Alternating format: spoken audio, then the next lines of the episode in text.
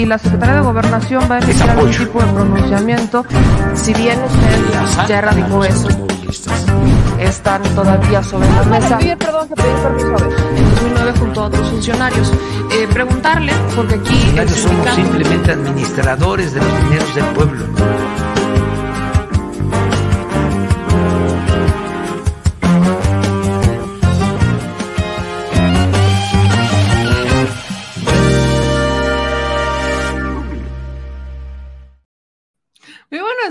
Amigas y amigos, bienvenidos al Detrás de la Mañanera con su segura servilleta, o sea, sé yo, me llamé. Llegó el lunes 9 de enero y llegó con Joe Biden. Llegó con Joe Biden desde el 8, porque Biden llegó desde el 8, y llegó a la IFA, nótese. O sea, no solamente estamos hablando que llegó, no, no, llegó a la IFA. Cuando todo el mundo dijo, no, que no va a llegar y que no sé, bueno, sí, sí llegó a la IFA. Y además de haber llegado a la IFA, la prensa hizo lo que ya sabíamos que iba a hacer. Y hablamos de esta prensa tradicional, ya sabíamos que iba a pasar. Y es nada más y nada menos que quejarse. Porque siempre hay algo que está mal, siempre hay algo que está mal, siempre hay algo que se va a criticar. Entonces, pues sí, efectivamente, pasó, pasó. Y no solamente pasó como lo esperábamos, sino que evidentemente fue una, fue una circunstancia que se dio de manera este, pues, casual, casual, porque criticaron, la prensa criticó que el presidente López Obrador se hiciera una hora y quince minutos desde el AIFA hasta el hotel de Biden en Polanco. ¿no? Una hora quince minutos, sin tomar en cuenta la velocidad, en la que se mueve el convoy, sobre todo la bestia, porque eso evidentemente no lo tomaron en cuenta, sin tomar en cuenta que evidentemente, pues estamos hablando que es hasta Polanco, ¿no? Y sin tomar en cuenta que iban platicando. Sobre todo el tema de la velocidad del convoy, eso es lo que nunca tomaron en cuenta. Y empezaron, no, es que ya se hizo, no que se hacía media hora, no que 45 minutos, las calles estaban cerradas, ni semáforos, todos se los pasaron. Sí, y eso es cierto. Pero el traslado a Laifa, pues al menos cuando yo lo hice sin convoys, sin ir en la bestia, sin mucho menos que íbamos a una velocidad considerable, fue de 40 minutos. Yo sí he dicho que son 40, 45 minutos. Yo ya me aventé ese recorrido varias veces, no solo una, varias veces me he aventado ese recorrido y es de 40, 45 minutos a una velocidad constante, considerable, con todo y semáforos, con todo y tráfico, con todo y todo. Si se hicieron una hora 15, tomemos en cuenta al menos la velocidad y siento yo que todavía están dentro de una velocidad considerable, tomando en cuenta que muchas veces para ir al aeropuerto Benito Juárez me he hecho hasta cerca de dos horas y media.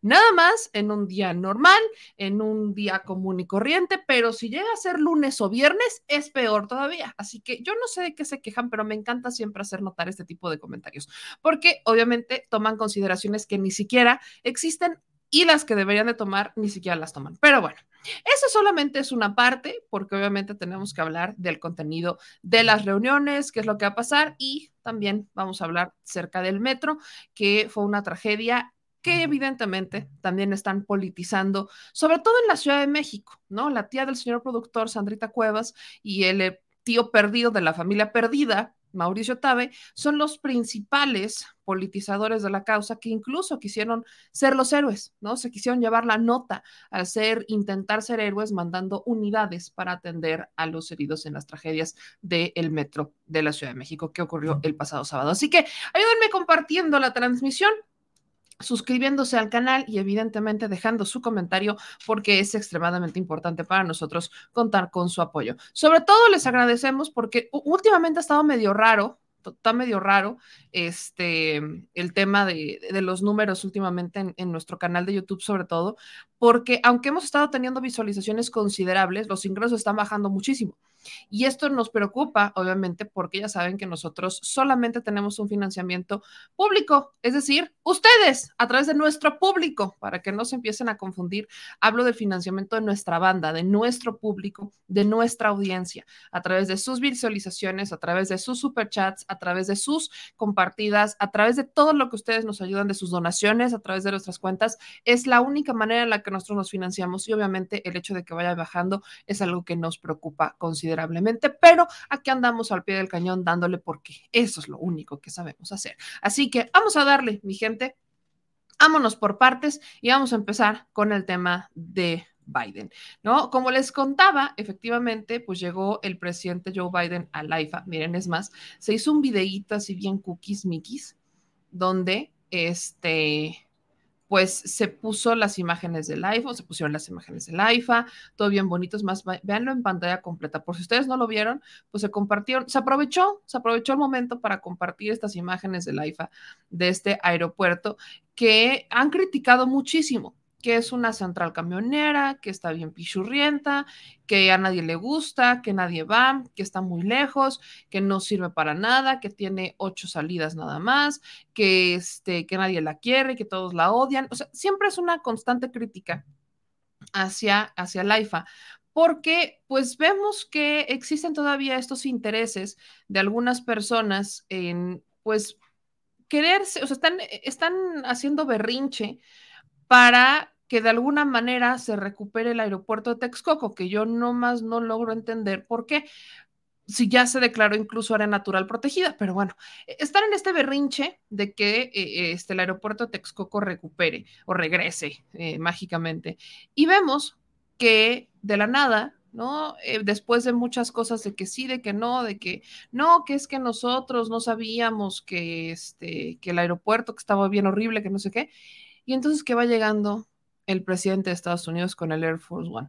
En uno de los operativos de seguridad más complejos, en uno de los operativos más rigurosos, porque el gobierno de Estados Unidos sí se pone muy especial con todo lo que tiene que ver con este, seguridad cuando va a viajar su presidente, sobre todo.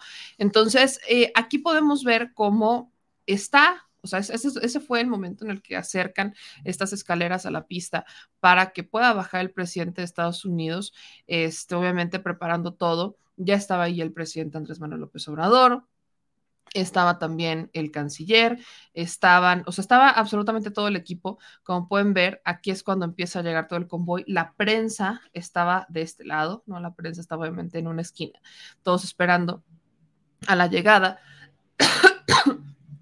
del presidente Biden y vemos cómo se empiezan a acomodar todos, ¿no? Todo el equipo, la bestia, etcétera.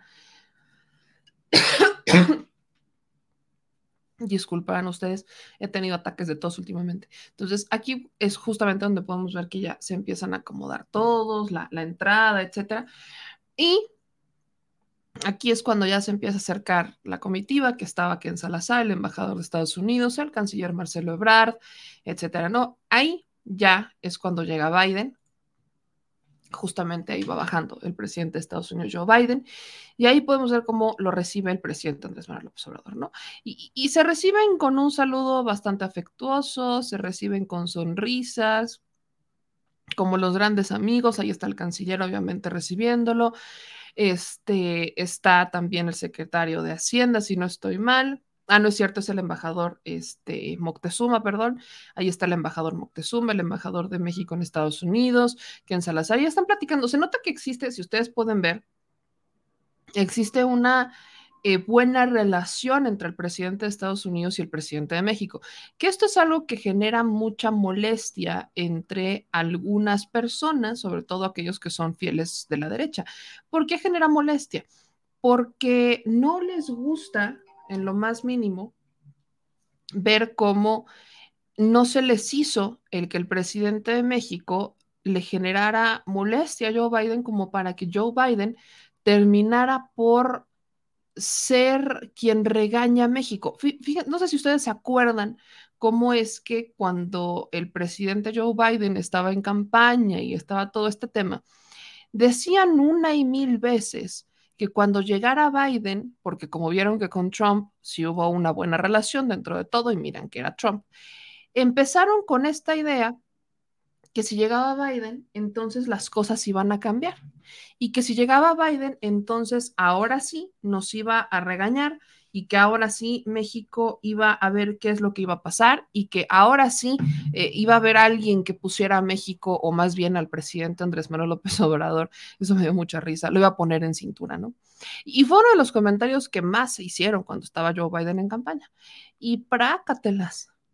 ¿Qué, qué, qué creen? Que no pasó. Y ahí vemos cómo hay una muy buena relación entre el presidente de Estados Unidos y el presidente de México. Y es que esto es algo que obviamente quienes son adversarios del proyecto de Andrés Manuel López Obrador no entienden, porque quiero contarles otra cosa.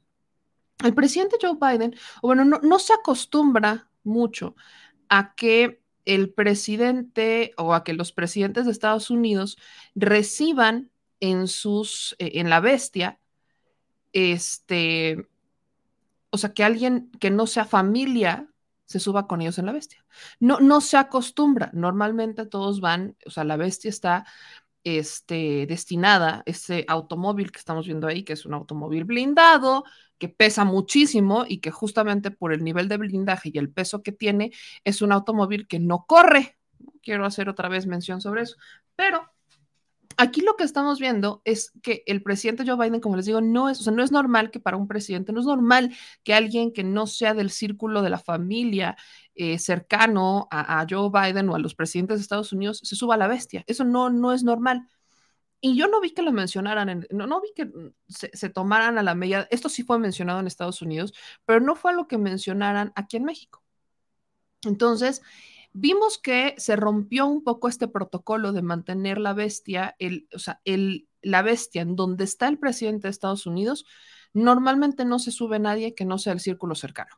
Entonces, vimos cómo es que aquí sí pasó.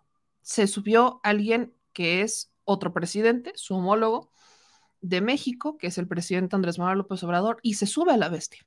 Y durante el trayecto, que duró una hora 15 minutos, se fueron platicando platicando, platicando, platicando, platicando, y le dio un tour por el AIFA además, que según ya lo dijo hoy el presidente Andrés Manuel López Obrador en la conferencia de prensa, Joe Biden habría dicho que es un gran aeropuerto, ¿no? Que ese fue el, comentario. Ya habrá que ver si se lo preguntan a Joe Biden en la prensa internacional, si es que llegara a salir el tema, que no lo sé, pero sea como sea, vimos como si hubo este cambio. O sea, el presidente Andrés Manuel López Obrador pudiera quizás considerarse ya de un círculo cercano al presidente de Estados Unidos. Entonces, todo esto se los cuento porque aquí son mensajes que se están dando, ¿no? Eh, también el saludo del presidente López Obrador con el presidente Joe Biden es un saludo cercano, si se dan cuenta cuando se dan las manos, se acercan, o sea, sí se nota esta cercanía que existe, contrario a lo que estuvieron esperando durante muchísimo tiempo los opositores al proyecto Andrés Manuel López Obrador, porque de una u otra manera estaban insistiendo en que Joe Biden, como demócrata, ¿no? Y, justo después de haber sido vicepresidente con Obama, de estar detrás del plan rápido y furioso y todo esto que hemos criticado muchísimo en México, vemos como, contrario a lo que piensan, sí existe una buena relación entre ambos. Entonces, ahí está estos mensajes donde se rompió un, un poco el protocolo, donde pese a la negación que existió en un principio, por parte del equipo de seguridad de Estados Unidos de que el presidente Joe Biden llegara a la IFA, vimos que sí pasó.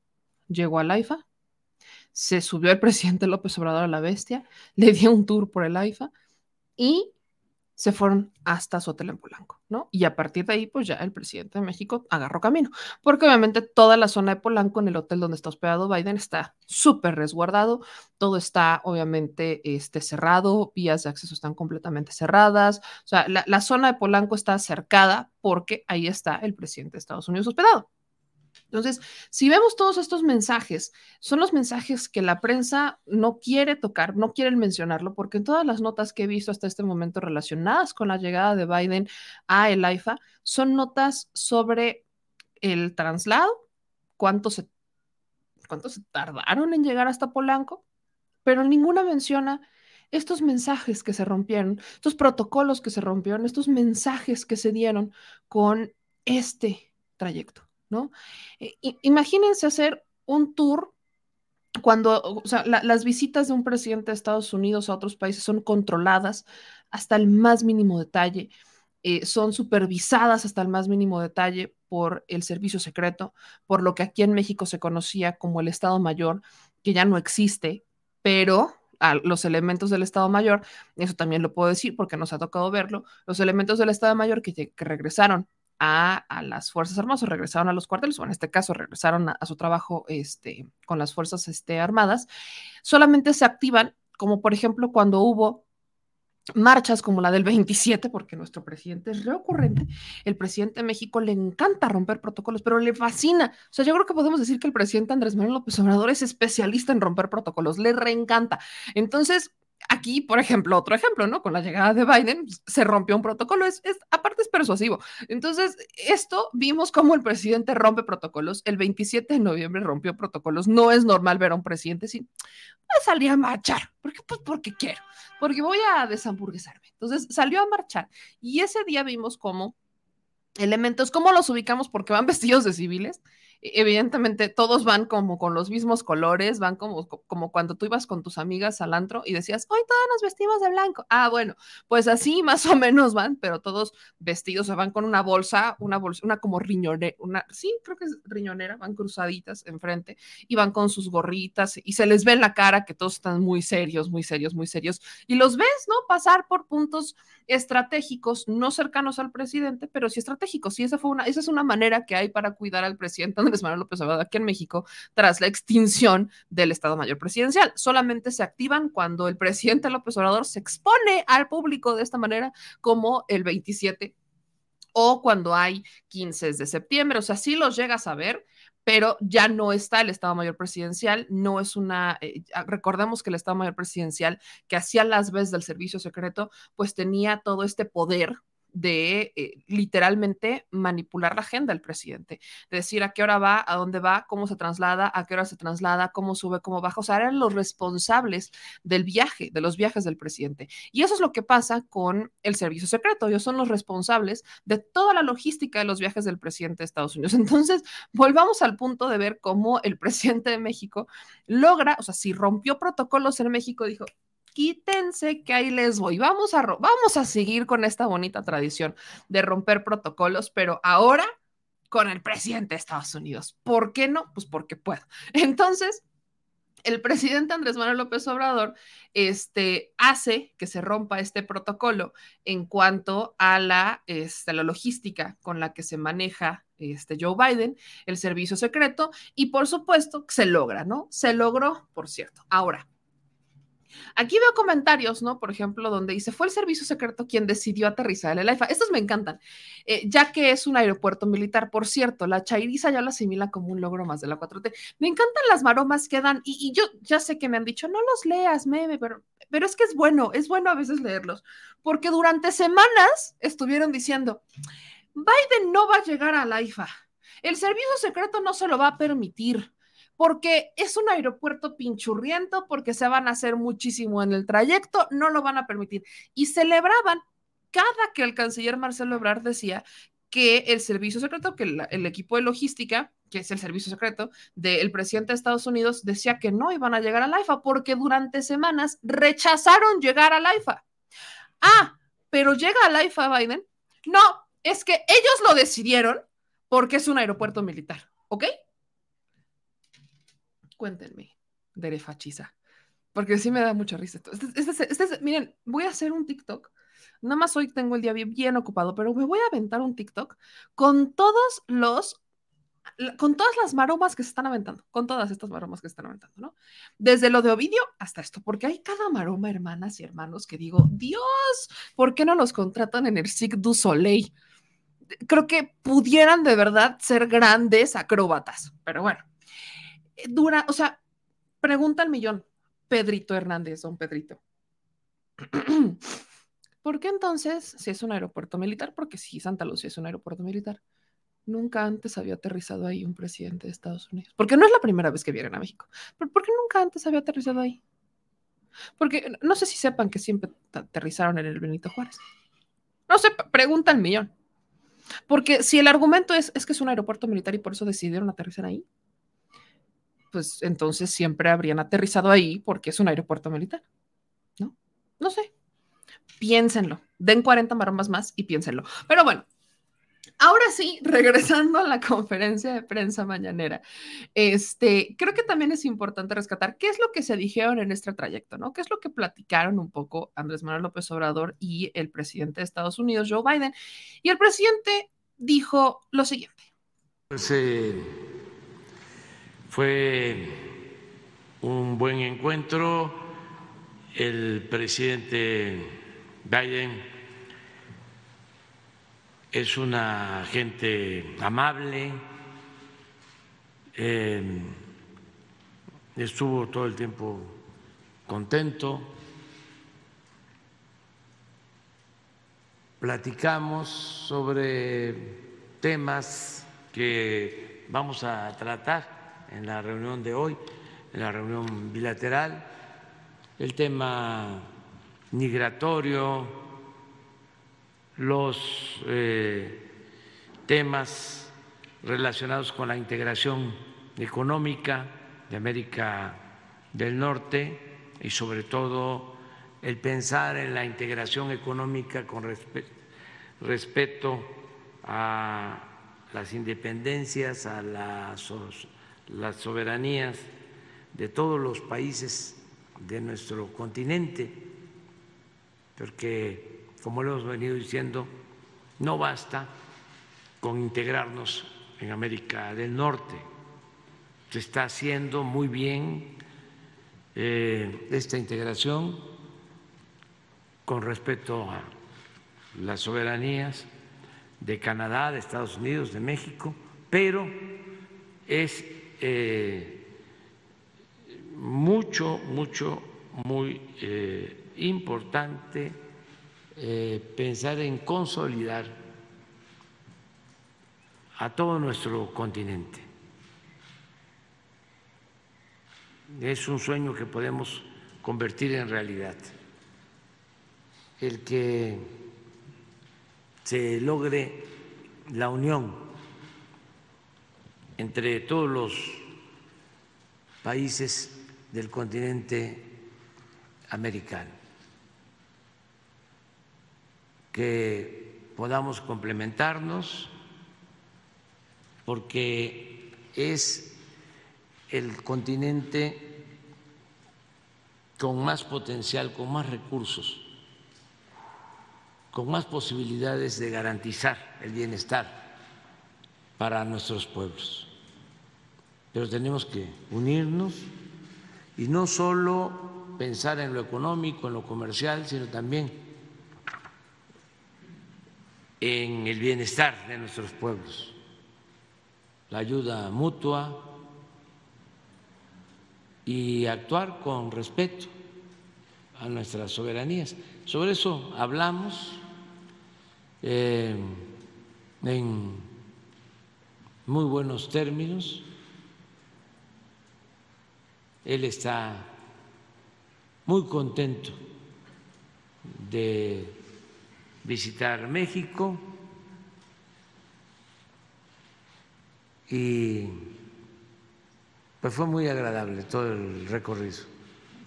Hasta me estuvo ahí mostrando cómo es ese vehículo especial. Él mismo me ponía los botones.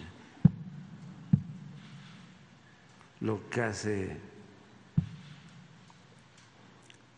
esa silla muy muelle.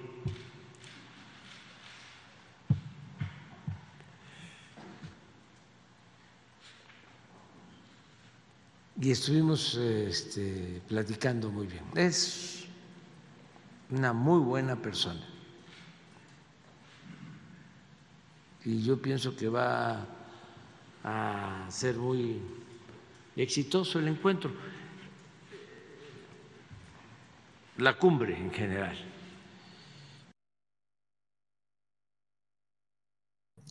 Pues ahí está, ¿no? Eh, plática con el presidente Joe Biden. Obviamente un poco, eh, hablaron sobre los temas, lo que dice el presidente Andrés Manuel López Obrador es que sí hablaron sobre los temas generales que van a tratar en la reunión bilateral del día de hoy, pero que fue, fue una plática como más informalona, en un sentido más de informalidad, en el que México tiene la oportunidad como de cantarle las cartas a Estados Unidos, de decir, esto es lo que necesitamos, ¿no?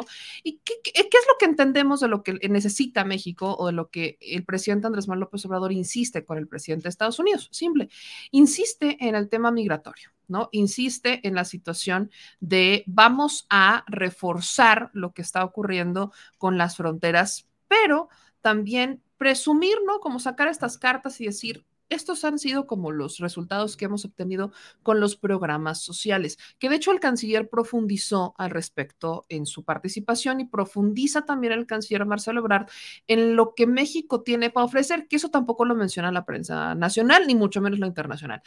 Temas que eh, se tratan seguridad, evidentemente, migración, cambio climático.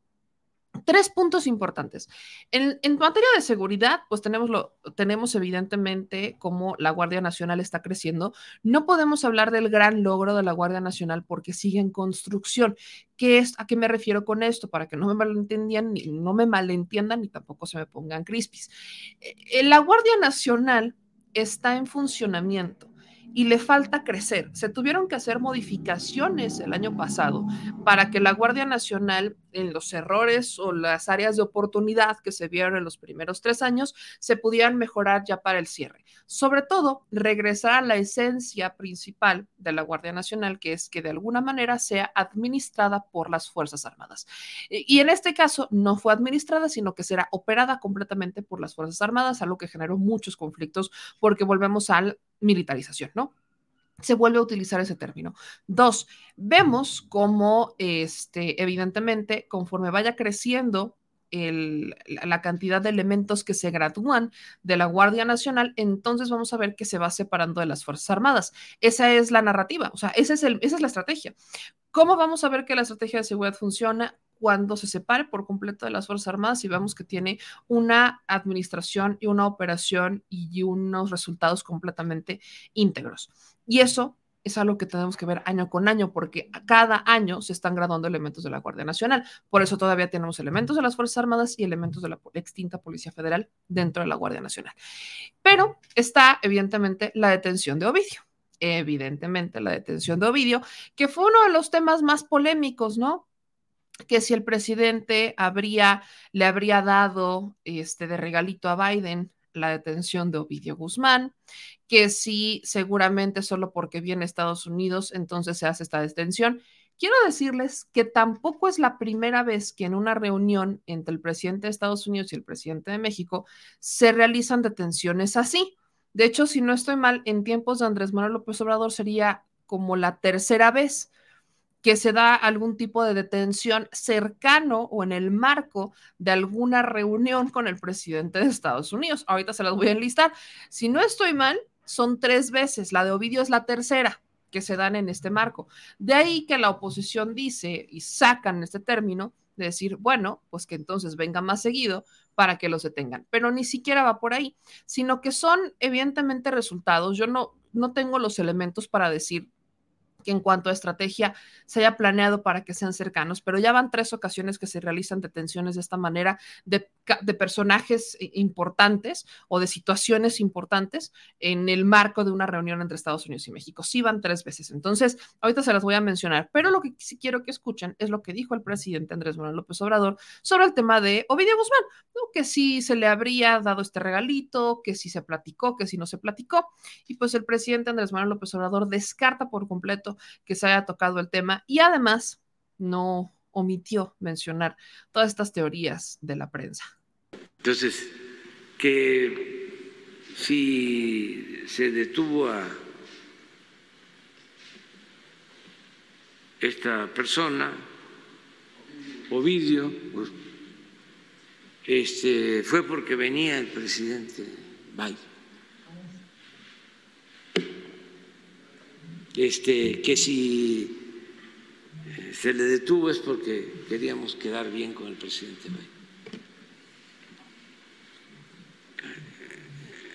Es un argumento muy ramplón. Y además es una falta de respeto a quienes eh, llevan a cabo esta acción y pierden la vida.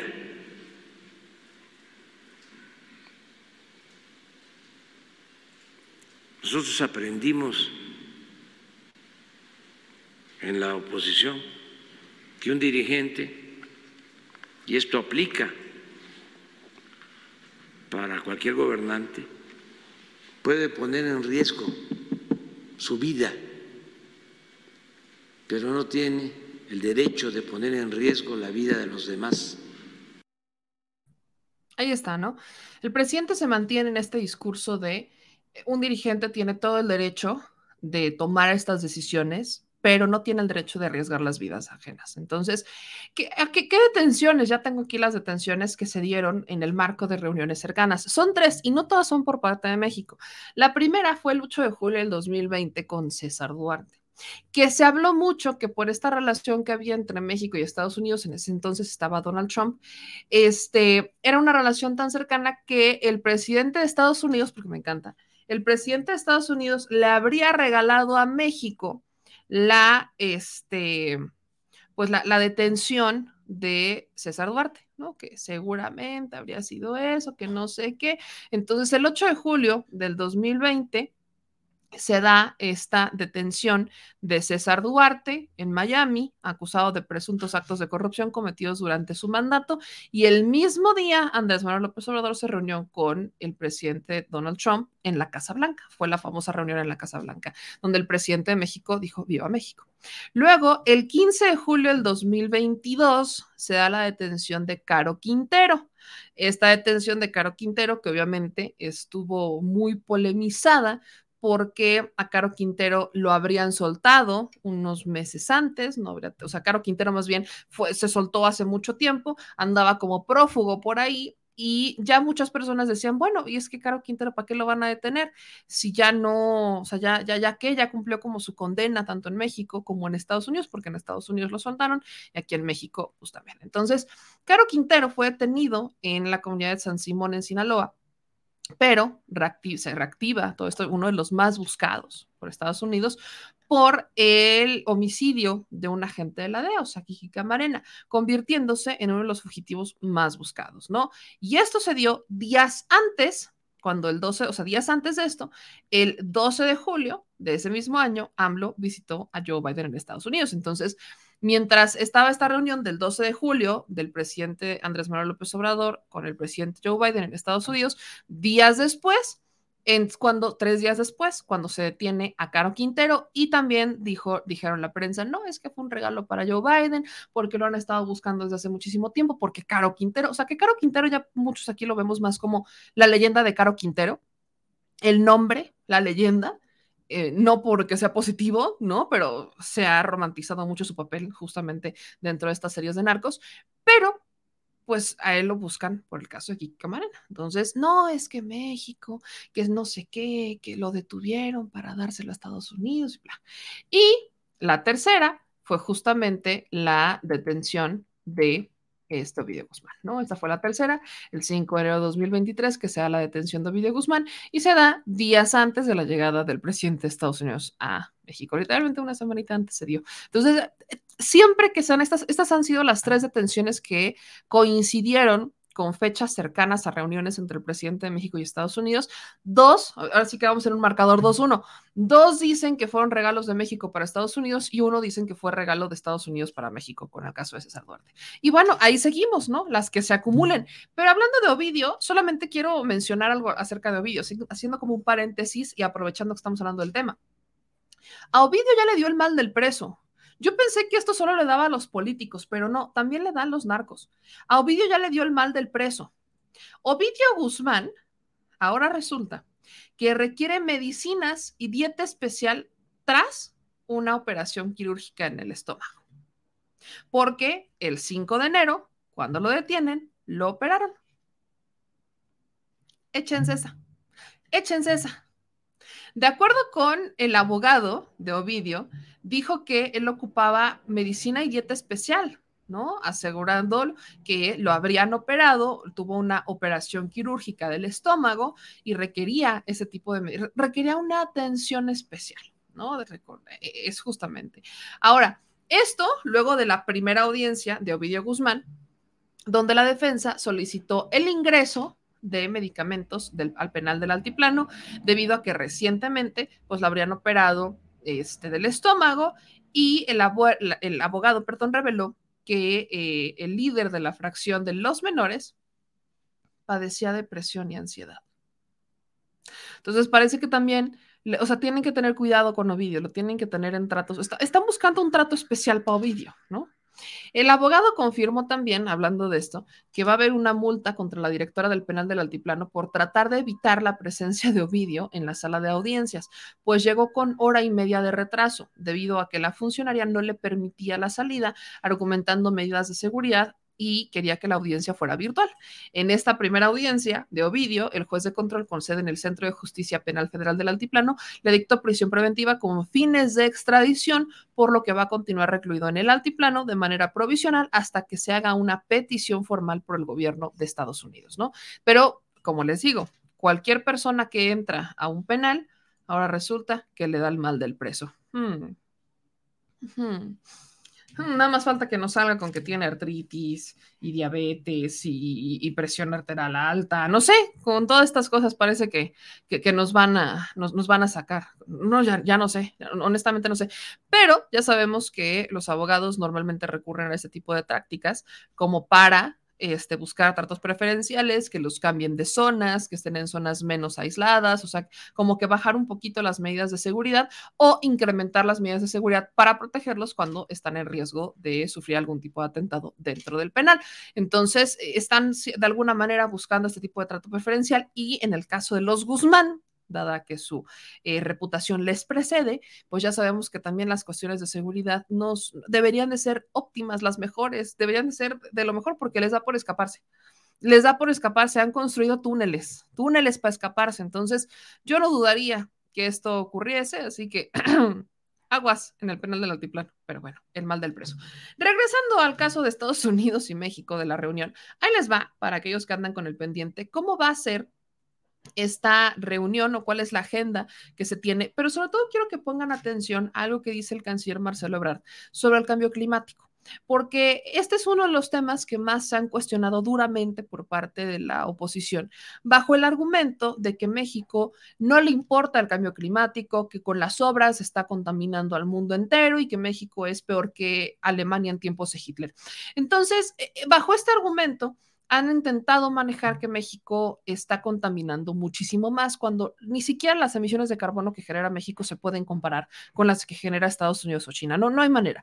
Pero independientemente de eso, el presidente Andrés Manuel López Obrador, que se ha dicho, pero yo sé que no lo han escuchado, ha entrado con esta lógica de vamos a no solamente ser los que colaboramos con el cambio climático, con las medidas en contra del cambio climático, sino que vamos a ser quienes más vamos a trabajar en el tema y vamos a reducir las emisiones de carbono. Entonces, en esto que justamente explica el canciller Marcelo Ebrard, que es una de estas, este, de las prioridades de Estados Unidos, porque justo han estado mandando muchísimo al enviado especial en temas de cambio climático a México para afianzar estas reuniones, pues México es el país, según mediciones internacionales, ni siquiera somos nosotros lo que lo decimos, ni siquiera es México, no somos ni nosotros los de la prensa, no, no, es el que más ha combatido y el que más ha reducido las emisiones de carbono con un 13%.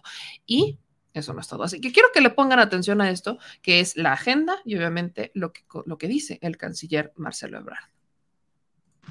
Su permiso, señor presidente, buenos días. Informarles, como ya es de su conocimiento, que el día de ayer tuvimos el agrado de recibir a la doctora Jill Biden, ya está aquí en México, ya inició sus actividades, fue recibida por la doctora Beatriz Gutiérrez Müller. Y recibimos al presidente Joe Biden en el AIFA. El presidente tuvo una conversación, lo acompañó hasta su hotel. Tuvo una buena conversación en ese trayecto, que es precisamente uno de los objetivos de estas cumbres, la relación personal, el valorar y comprender cuáles son las prioridades de la contraparte, buscar puntos de acercamiento. Y entonces fue una muy buena ocasión para ese propósito.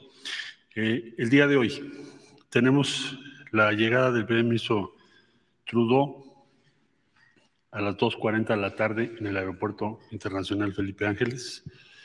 Estará el señor presidente de la República para recibirle, su servidor y otros, eh, desde luego, los embajadores, para posteriormente trasladarse a la Ciudad de México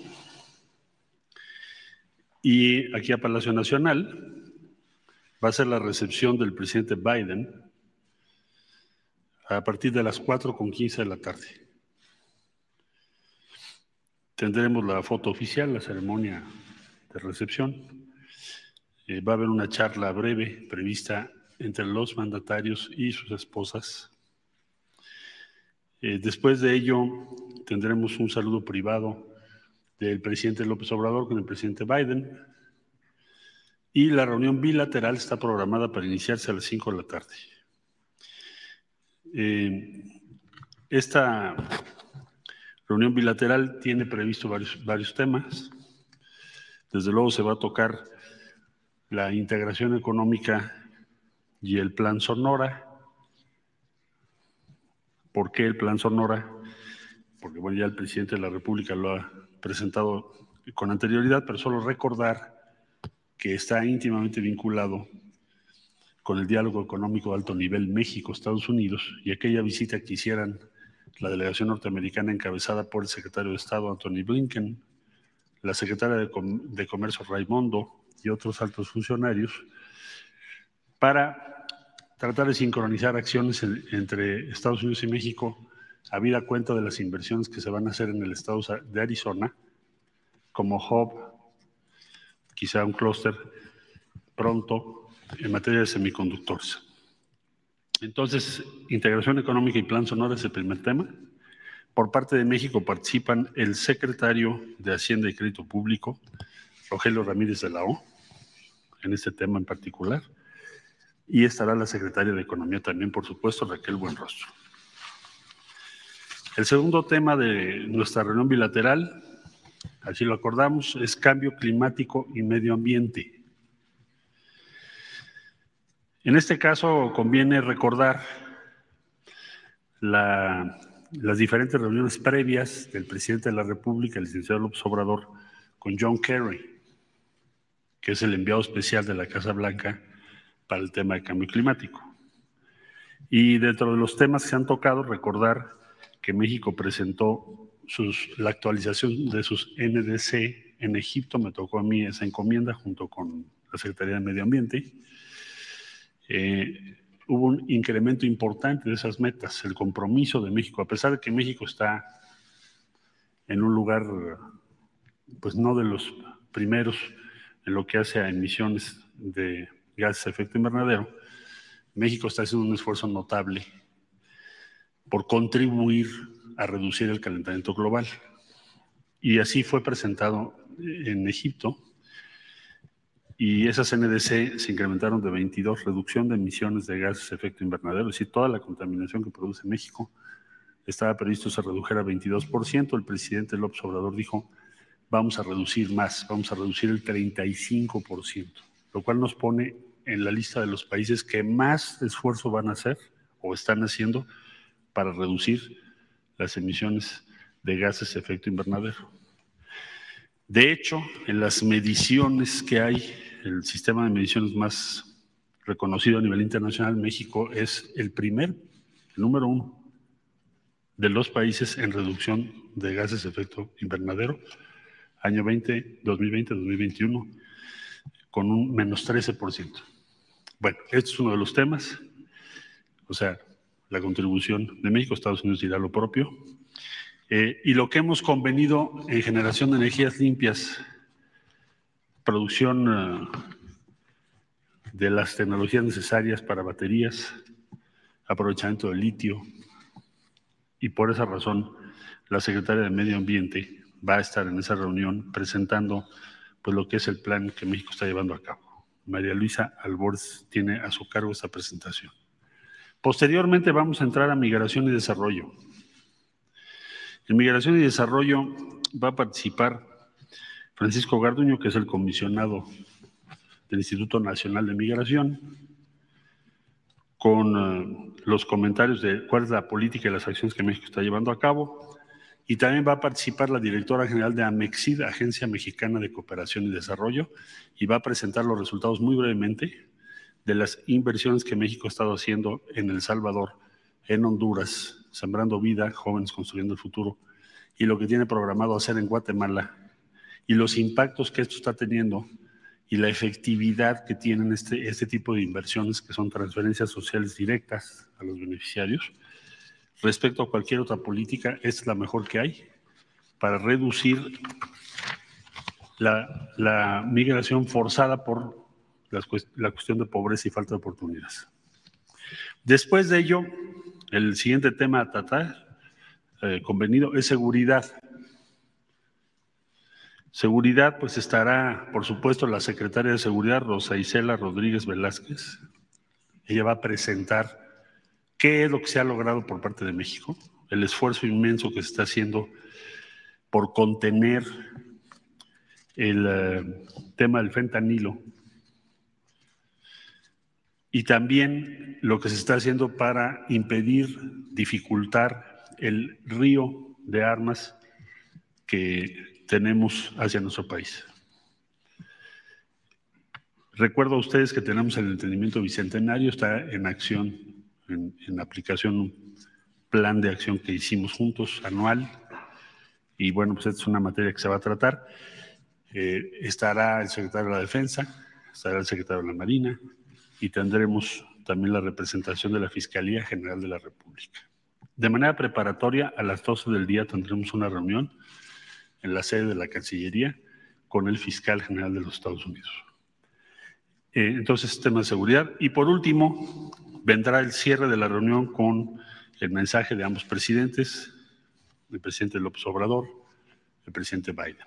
Los medios están invitados para el mensaje inicial de esta reunión bilateral, que como ya mencioné, tendrá verificativo a las 5 de la tarde.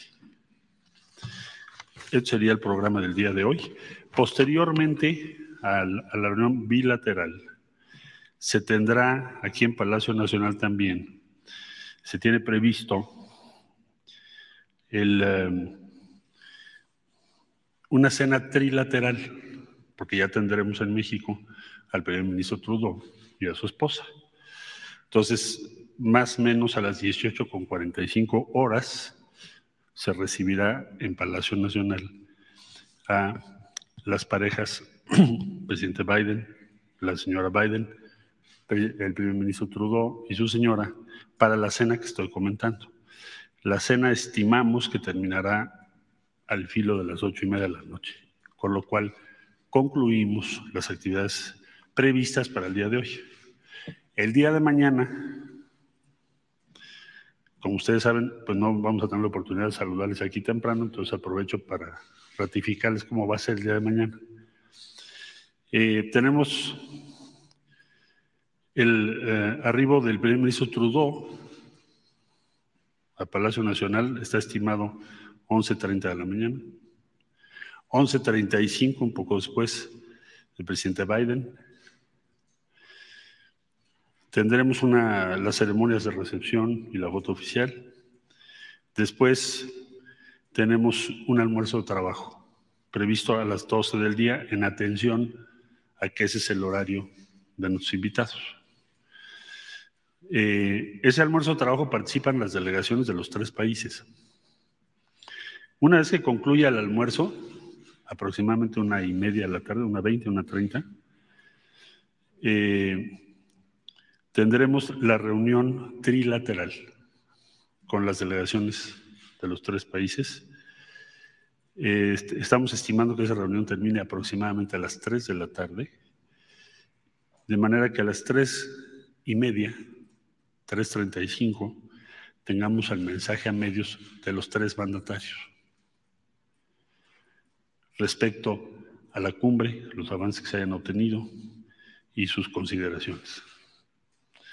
De ahí despedimos al eh, primer ministro Trudeau y al señor presidente Biden, de manera que eh, tenemos previsto que el presidente Biden salga primero a las 4 de la tarde, El primer ministro Trudeau estará saliendo 4.30 de la tarde.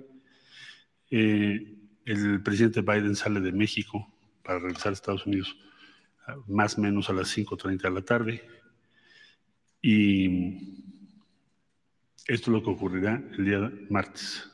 Por último, el día miércoles tenemos la recepción del primer ministro Trudeau a las 10 y media de la mañana aquí en Palacio. Foto oficial, la ceremonia correspondiente. También habrá una charla breve entre el primer ministro y su esposa, el señor presidente López Obrador y su esposa. Su, habrá la foto de familia. Eh, tendremos un saludo privado, similar al que se tuvo con el presidente Biden, también lo habrá con el primer ministro Trudeau y la bilateral se inicia a las 11.15 de la mañana del día miércoles. Concluye la reunión aproximadamente 12 y cuarto y después tenemos ya la salida del primer ministro Trudeau y su esposa de Palacio aproximadamente a las 12.55 del día.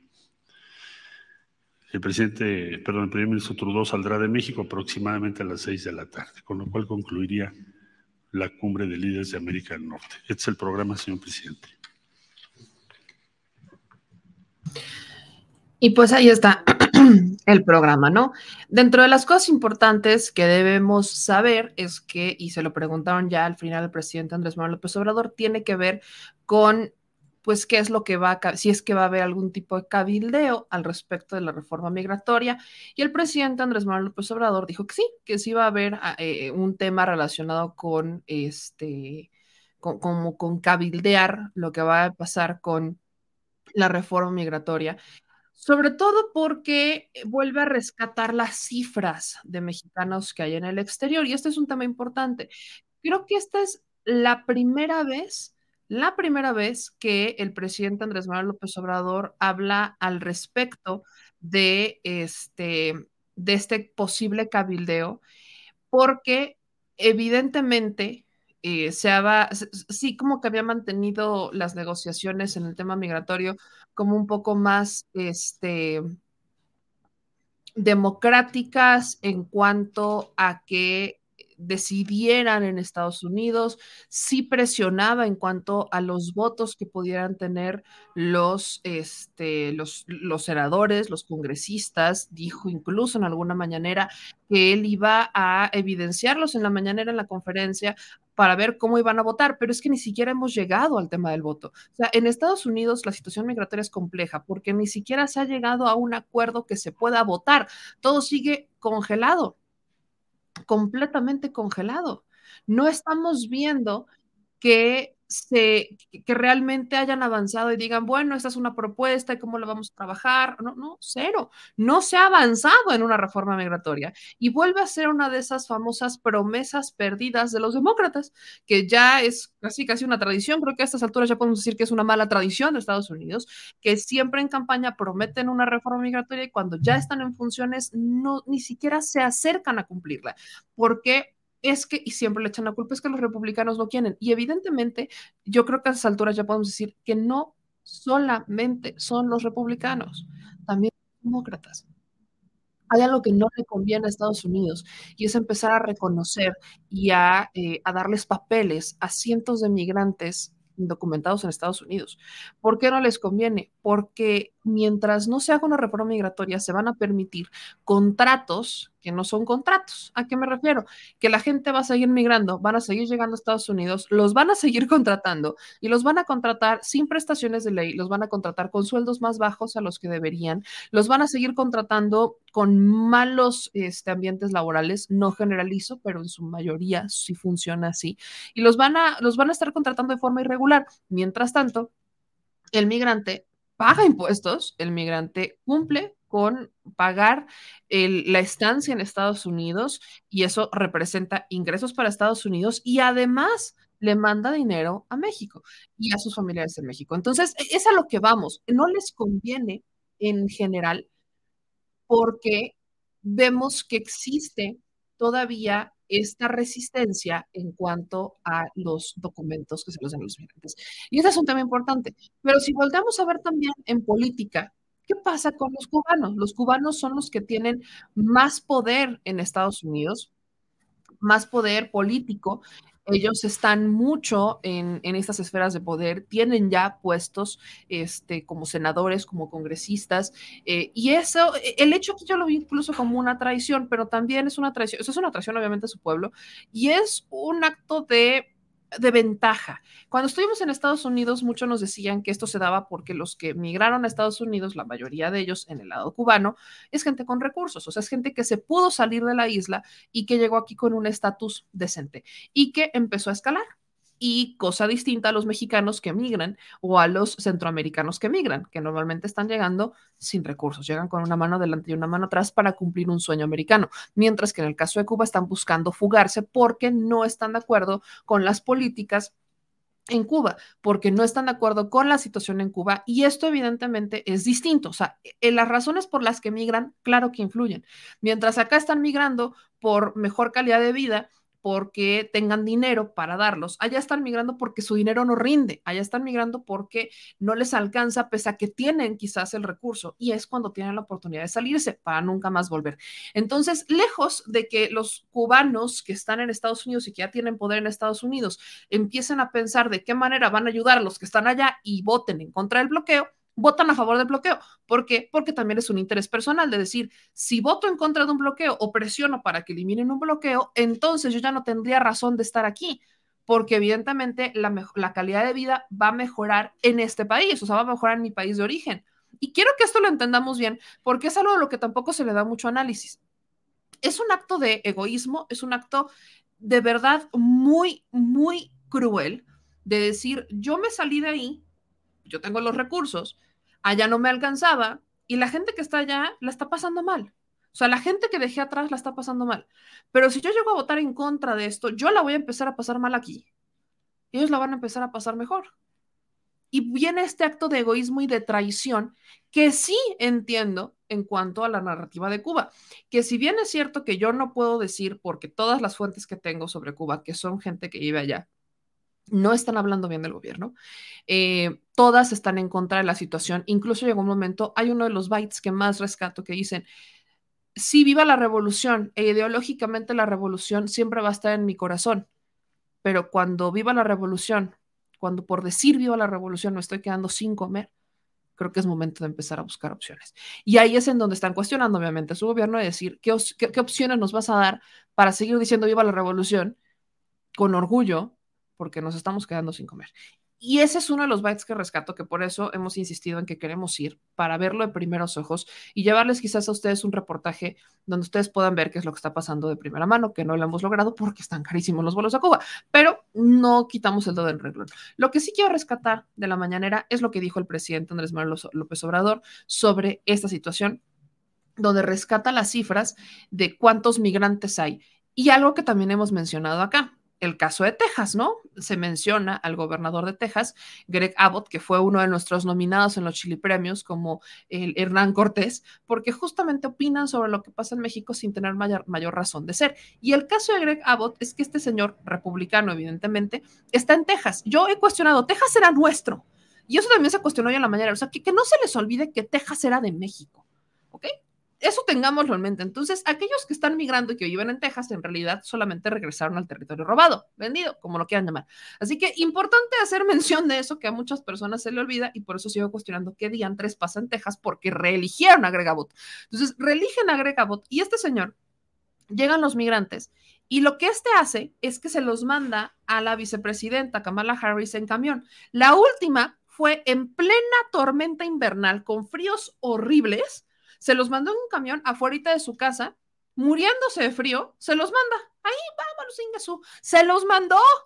Y ahí estaban los migrantes afuera de casa de Kamala Harris en plena tormenta invernal. No es la primera vez que lo hace. Greg Abbott también ha amenazado con que va a mandar tanques a la frontera, incrementó las revisiones exhaustivas hacia los transportes, hacia todos los eh, autos que entran, no solamente a los camiones, sino también a los autos.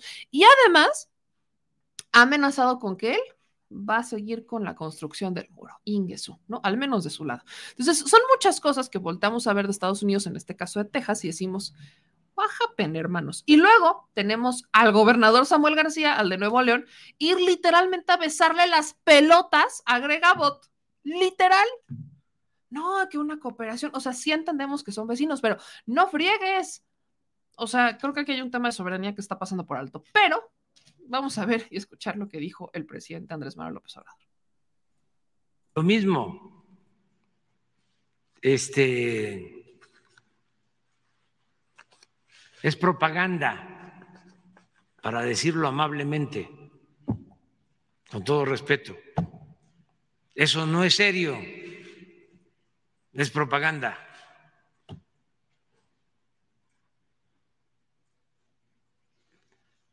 Nada más le voy a, a decir algo. Es gobernador con todo respeto, este, en el tiempo que llevamos, hemos descubierto y clausurado 10 túneles en la frontera.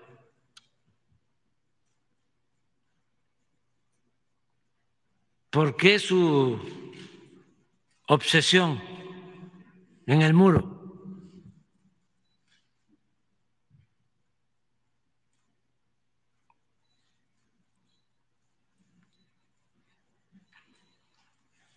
Todos los presidentes de Estados Unidos de los últimos tiempos, con excepción del presidente Biden, eh, han construido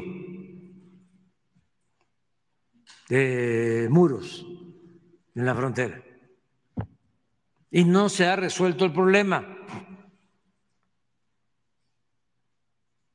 Porque no hay que construir muros, lo que hay que hacer es garantizar el bienestar de la gente que por necesidad emigra. A lo mejor el Señor es cristiano y se ha leído la Biblia, debe saber que se le tiene que tener respeto al forastero y que hay que tratar con afecto al migrante, que hay que eh, practicar el amor al prójimo, y si es eh, cristiano, pues también debe saber de que no hay que mentir, hay que hablar con la verdad, no utilizar estos asuntos que se dan por cuestiones de carácter social, económicos, con fines políticos, con fines electorales, y que ayudemos todos a resolver este problema que no es nada más estar este, con balandronadas y este, denunciando sin entender las causas, sin buscar la solución a los problemas. ¿Cuántos migrantes hay en Texas? Para empezar, este, Texas pertenecía a nuestro país. Ahora sí que como eh, lo dice el corrido de los tigres del norte, el corrido de los tigres del norte, yo no crucé la frontera, la frontera me cruzó.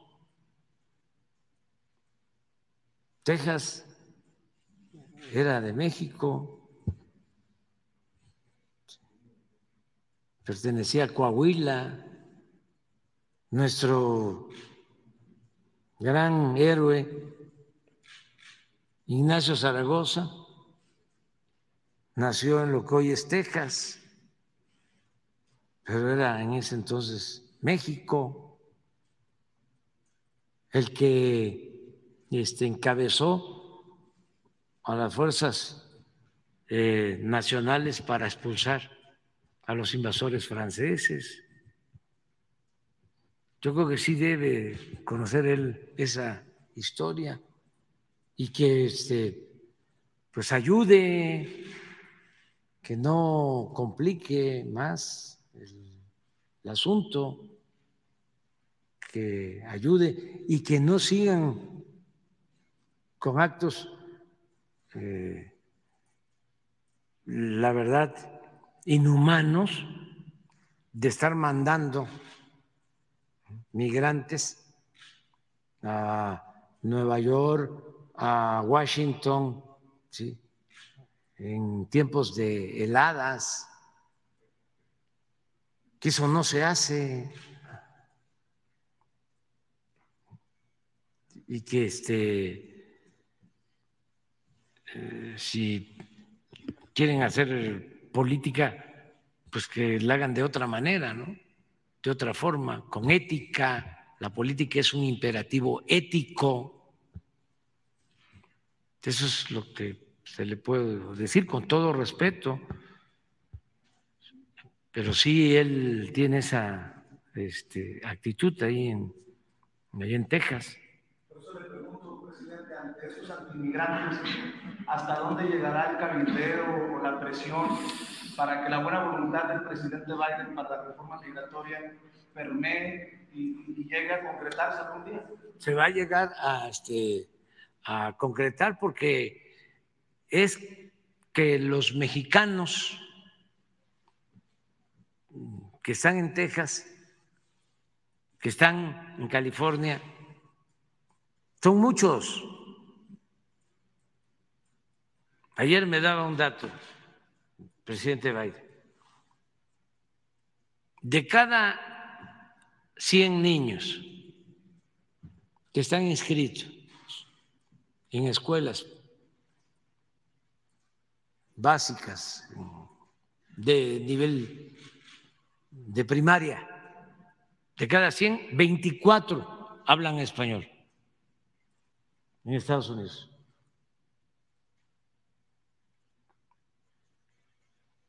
Entonces,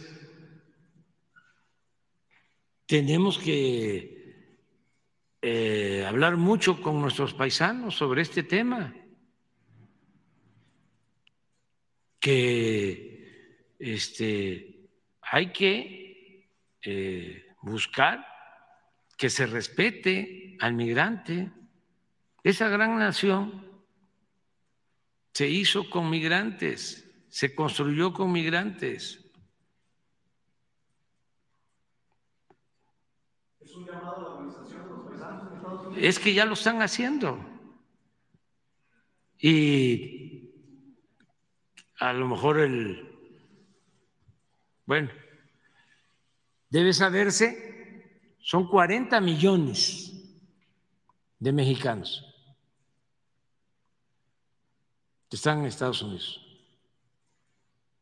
Y nuestros hermanos puertorriqueños, que es la segunda población hispana, son 5 millones. Los mexicanos, 40 millones nuestros hermanos cubanos, cuatro millones.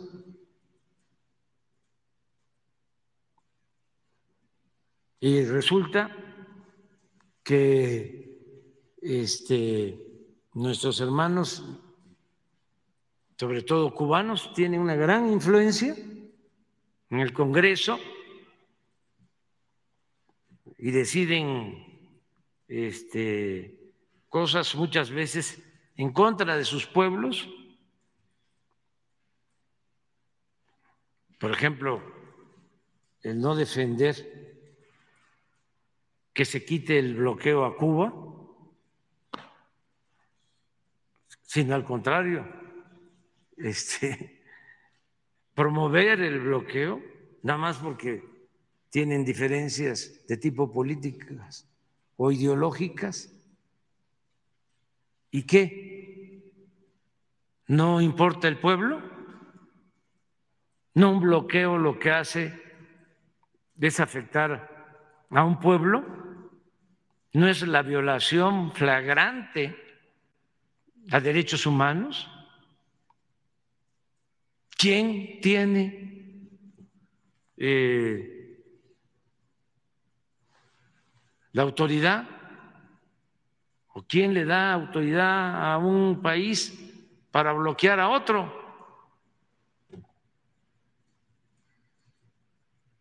¿Cómo? Si no estamos en el medioevo, ¿que no somos libres?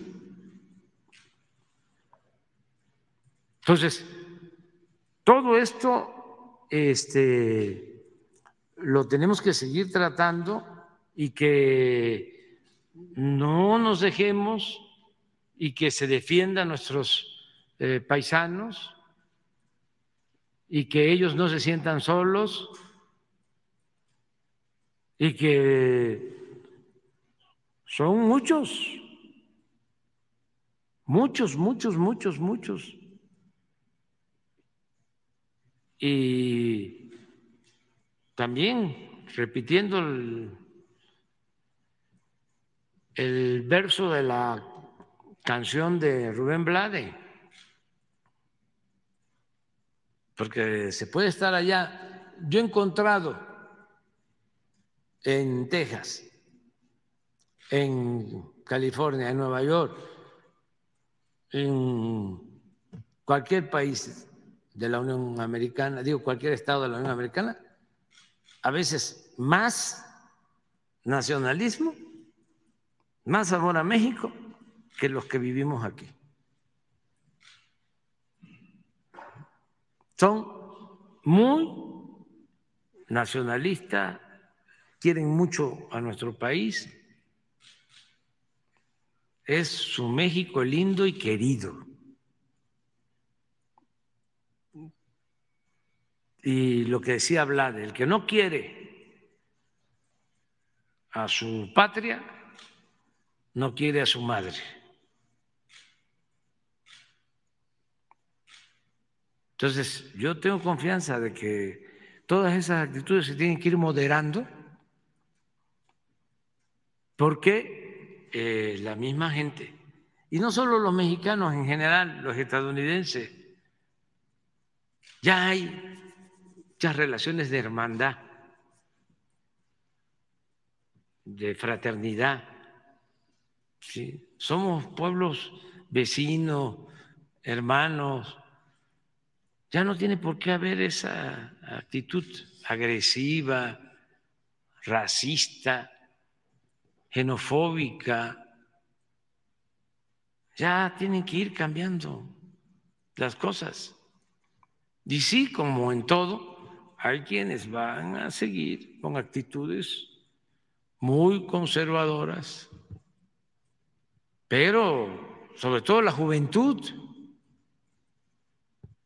Ahora me estaba llamando la atención, bueno, ya estamos hablando mucho de cosas, de que en Estados Unidos esperaban que los jóvenes no votaran y la gran sorpresa es que salieron a votar muchos jóvenes. Entonces, vamos, ¿no? A desayunar ya. Este. Pues ahí está lo que dijo el presidente Andrés Manuel López Obrador al respecto. Y bueno, ya, ya para cerrar el tema y obviamente irnos con otros importantes, tenemos que platicar sobre lo que está pasando o lo que pasó afuera de la Embajada de Estados Unidos. Que esto es muy interesante, fíjense, échense esta, aviéntense esta. Yo, yo sé que es el día de chascarrillo, pero aviéntense esta. Hace unas horas, el presidente del FRENA, Gilberto Lozano, el honorable Gilberto Lozano, se aventó un mensaje para Biden y Trudeau, ¿no? Les mandó una alerta porque bien preocupado. Miren, vean el guachu guachu un ratito. Welcome to Mexico, Mr. Biden and Mr. Trudeau. like a good neighbors and commercial partners. Uh, welcome to Fentanyl Land. I'm Gilberto Lozano. I am a leader of the citizen movement in Mexico, Frena, Frente Nacional, against this dictatorship. We are non political. I am ex alumni of Stanford University and also I lived two years in Quebec, Canada, Monsieur Trudeau. The people of Mexico don't recognize to Manuel Noriega Lopez Obrador like our, our representative. He's a serial killer of journalists, activists, and middle class. Manuel Noriega Lopez Obrador is a communist dictator, friend of killers like uh, Diaz Canel, Evo Morales, Daniel Ortega, Nicolas Maduro. The Mexican people didn't vote for this socialist vision. They, like charlatans, him, López Obrador and Marcelo Double. Like charlatans. ¿Es neta? Y se supone que Gilberto Lozano estuvo en Stanford. Dicen, la neta, no me consta. Charlatans. Charlatans. Charlatans. Charlatans creo que es una banda, The Charlatans. Charlatans, pero así como que digas, eh, no se votó por estos charlatans. The Charlatans. Ok. Bueno, lo vamos a dejar hasta ahí porque The Charlatans. Y, evidentemente no, no, quedó solo en The Charlatans, no quedó solamente en el. O, o, quieren que le siga, o sea, porque evidentemente. Parece que sí. Dice. Este. me encantó este comentario de Loop gran banda, los charlatans, creo que yo no los ubico, pero charlatans. Total, que este, pensé que le había cambiado a Comedy Central. The Charlatans. Miren, yo, yo no sé qué más, yo no, no soy quien para juzgar el inglés de los demás, pero. Face Obrador, López Obrador is a communist dictator. Y aparte, si se dan cuenta, está leyendo. Véanle los ojos. O sea, está intentando no leer, no tiene teleprompter, me queda claro, pero está volteando hacia la esquina y luego lo dice. Y luego vuelvo. Y fíjense en esto, fíjense en ese detalle. Friend of killers like uh, Diaz Canel, Evo Morales, Daniel Ortega, Nicolas Maduro. The Mexican people didn't vote for this socialist vision. They, like charlatans, him, Lopez Obrador, and Marcelo Double-Face Ebrard are only a communist puppets. Yes, they work for the Soviet acts. A la madre. Trabajamos para los, para los actos soviéticos. México trabaja para los actos soviéticos. Ayúdame, Señor. México actúa para los actos soviéticos. Y los charlatans. México, ok, bueno, hasta ahí la dejamos. Total, que no se quedó solamente en los charlatans de eh, Gilberto Lozano, sino que agárrense, que agarran y que se fueron a la embajada. Ahí van, miren, ahí van con sus a la embajada de Estados Unidos. O sea, ni siquiera ahí está de Estados Unidos, ¿verdad? Pero ahí andan con sus, con sus banderitas del frena. Los que no son charlatans, ¿no? Los que no son charlatans, allá andan afuera. Se fueron a manifestation, porque la infraestructuration. Y este, e, échense estas, estas cartulinas. Vean nomás las cartulinas que se llevan. Ah, no, más está Entonces está. Miren, dice lo siguiente. López is using boundary like weapon. O sea que López está usando las fronteras como armas. Que López y Ebrard son este, títeres comunistas. No, Bernardo. Ahí está Gilbert, el tío Gilbert. Libertation.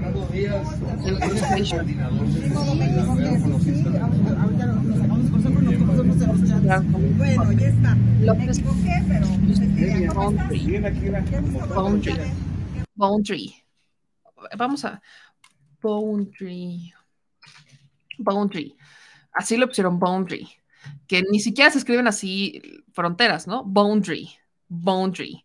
O sea, eh, fronteras o límites escribe boundaries, ¿no? No boundary. Pero a ellos les vale un cacahuate. Es que ellos, ellos hablan, se hablan inglés, o sea, boundary, así lo escribieron cuando es, les faltó el boundaries, o sea, es B O U N D A R I E S. Eso significa límites, boundaries, no boundary. Pero bueno, inglés versión Gilberto Lozano. Y eso es para límites, si quisieran usar la palabra límites. Pero a eso no llegamos. Boundary. Me encantó. ¿Y saben qué es lo peor? Que estos son los que se dicen superiores, que se quejan cuando el presidente López Obrador no habla en inglés cuando está con Biden. Bueno, qué oso que Gilberto Lozano tuviera una audiencia con Biden y hablara ese inglés y le saliera con charlatans o con boundary. No, me, pues me muero, pues me mato. O sea, así tal cual, y se quejan. Este es un gran ejemplo de cómo es que los boundary no sirven para ni más paloma. Este es un gran ejemplo de cómo este tipo de personas se quejan y señalan al de frente, pero no tienen ni la más mínima y remota idea de lo que está pasando en Mexication. Esto es brutal, me da mucha risa. No sé de qué se quejan, honesta, o sea, no, no, no, no entiendo de qué se queja, pero boundary, boundary, boundary, ¿no? O pudiera haber usado border, no, boundary, ¿ok? Boundary. Y aparte, López con acento, por fin ponen López con acento, porque ahí sí es. No, es que no son los actos rusos, son los soviéticos. Y ya vimos que es Gilberto el que los está escribiendo. Es Gilbertation el que lo está escribiendo. doctor. Miren, nada le cuesta instalar el, o sea, es más, ese mismo, si no, si no le sale bien, miren, puede pasar, no todos somos es más, yo tengo mucho tiempo que no practico inglés, hay cosas que perfectamente se me pueden ir, palabras que se me pueden ir, por eso me queda perfectamente claro. Pero, este, pues, si tienes dudas, ¿qué haces? Pues te metes al translator de Google o descargas una aplicación para traducir. O sea, haces algo. No, no te quedas ahí como mediocre, nada más así a la mitad. Pero, pues nos quedamos con los charlatans y el boundary. Yo con eso me quedo, charlatans y boundary. Viva México, porque desde de aquí se puede, ¿cómo de que no? Charlatans y boundary, ¿cómo de que no? ¿Ok? Ya todos aprendimos eh, inglés con Gilberto. ¿Ok? Inglés con Gilberto. Charlatans y Boundary, porque viva México. Perfecto. Ahora, este, los de Frena ya no están.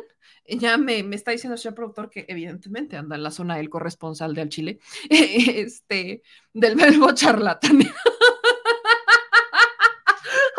Espérate, le voy a mandar la liga al señor Productation. Esto sí me da mucha risa, este disculpe. Este, ahí va, la liga del señor Productation este, una, una playera que diga del verbo, the charlatans, del verbo charlateanear. bueno, eran como 20, según nos informa nuestro corresponsal este, en, en, en, la, en la Embajada de Estados Unidos.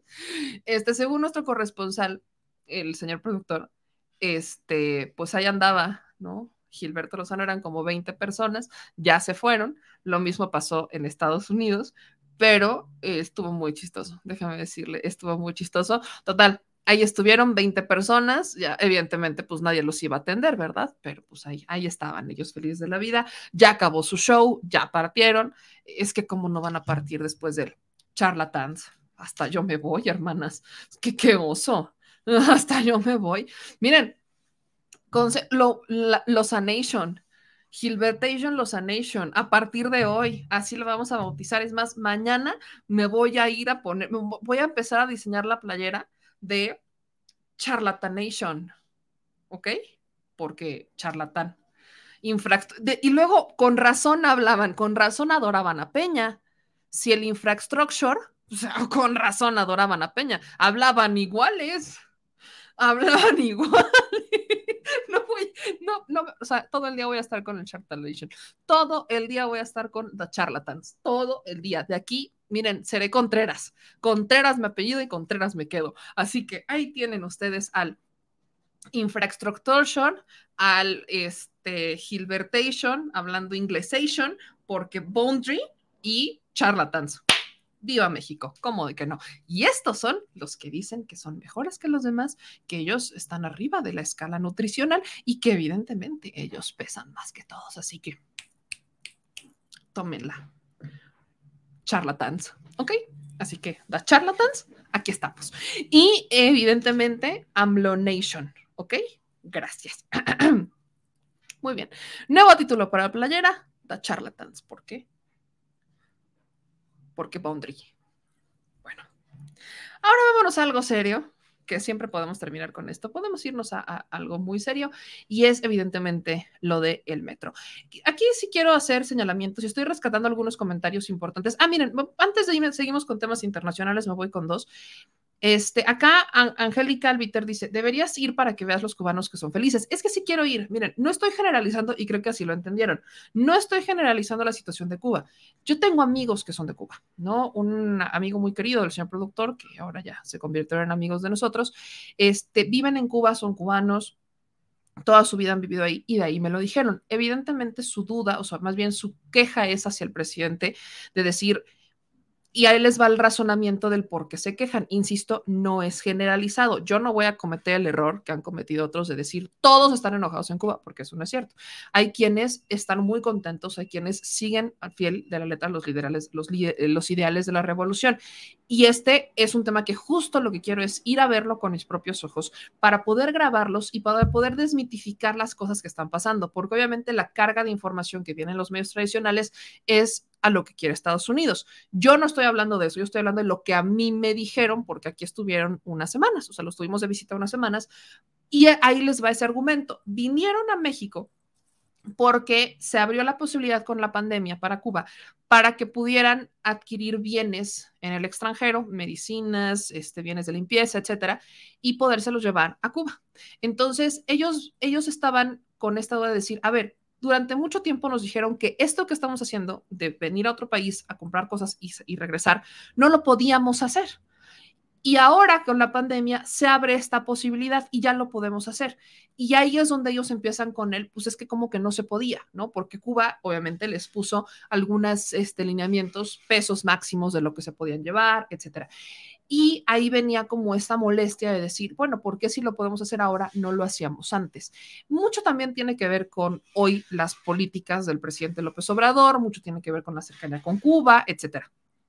Ahora, eh, otro de los puntos importantes es, sí tienen dinero, pero los precios de los consumibles son muy altos. Entonces, por ejemplo, un queso le sale muy caro. Y luego, con el tema de la moneda, es una moneda libre, entonces tú puedes ir con tu dólar, tú puedes ir con tu este, euro y tú adquieres los productos y depende en dónde estés, es el precio del dólar y el precio del euro. Y esto va, es movible, lejos de que se haga un tipo de cambio y que tengas que llegar como se hace aquí en México. Tienes que llegar, tienes que cambiar tus, tus la moneda física, la cambias y ya te la dan en una moneda local. Eso es algo de lo que se quejan y no, insisto, no son todos. Por eso justamente quiero ir, porque hay mucha gente que dice que esto es falso. O sea, hay un debate importante de lo que está pasando en Cuba dentro de Cuba. Dice Rafael Bonilla que por ese tema de Cuba perdía audiencia, que nos importa nuestro país. Primero sigue hablando, es más, prueba hablar de otro país y verás la audiencia. Bonilla, no es la primera vez que hablo de temas de Cuba, tampoco es la primera vez que hablo de temas de Centroamérica. Hemos ido a Centroamérica y ahí, cuando, o sea, yo, y ahí les va el ejemplo, yo me quejé mucho del Salvador, del estado de excepción del Salvador de lo que está ocurriendo con Nayib Bukele. Poníamos los ejemplos de Felipe Calderón. Fuimos a El Salvador, estamos a la gente del Salvador y están felices con Nayib Bukele. Lo aman y aman el estado de excepción. No podemos generalizar y decir que todo está mal, tampoco, tampoco podemos generalizar y decir que lo que nosotros nos llega de información es cierto y tampoco podemos pensar que lo que pasa dentro del país es lo mismo a lo que nosotros pensamos, porque cada país tiene su propio gobierno, sus propios problemas, tiene sus propias maneras de resolverlo y eso es lo que defendemos. Solamente estoy poniendo visiones, no que me llegaron de la prensa internacional, sino que me llegaron de gente cercana, como un ejemplo de los muchos que puede haber, de lo que puede estar pasando o lo que está pasando para algunas personas dentro de Cuba. Que también es cierto, como dice Angélica, que hay gente que vive feliz y son felices allá. Y por eso que justo les decía, cuando vayamos, cuando tengamos la oportunidad de ir a Cuba, grabaremos y lo publicaremos para que se desmitifiquen estas cosas y ver lo que está pasando.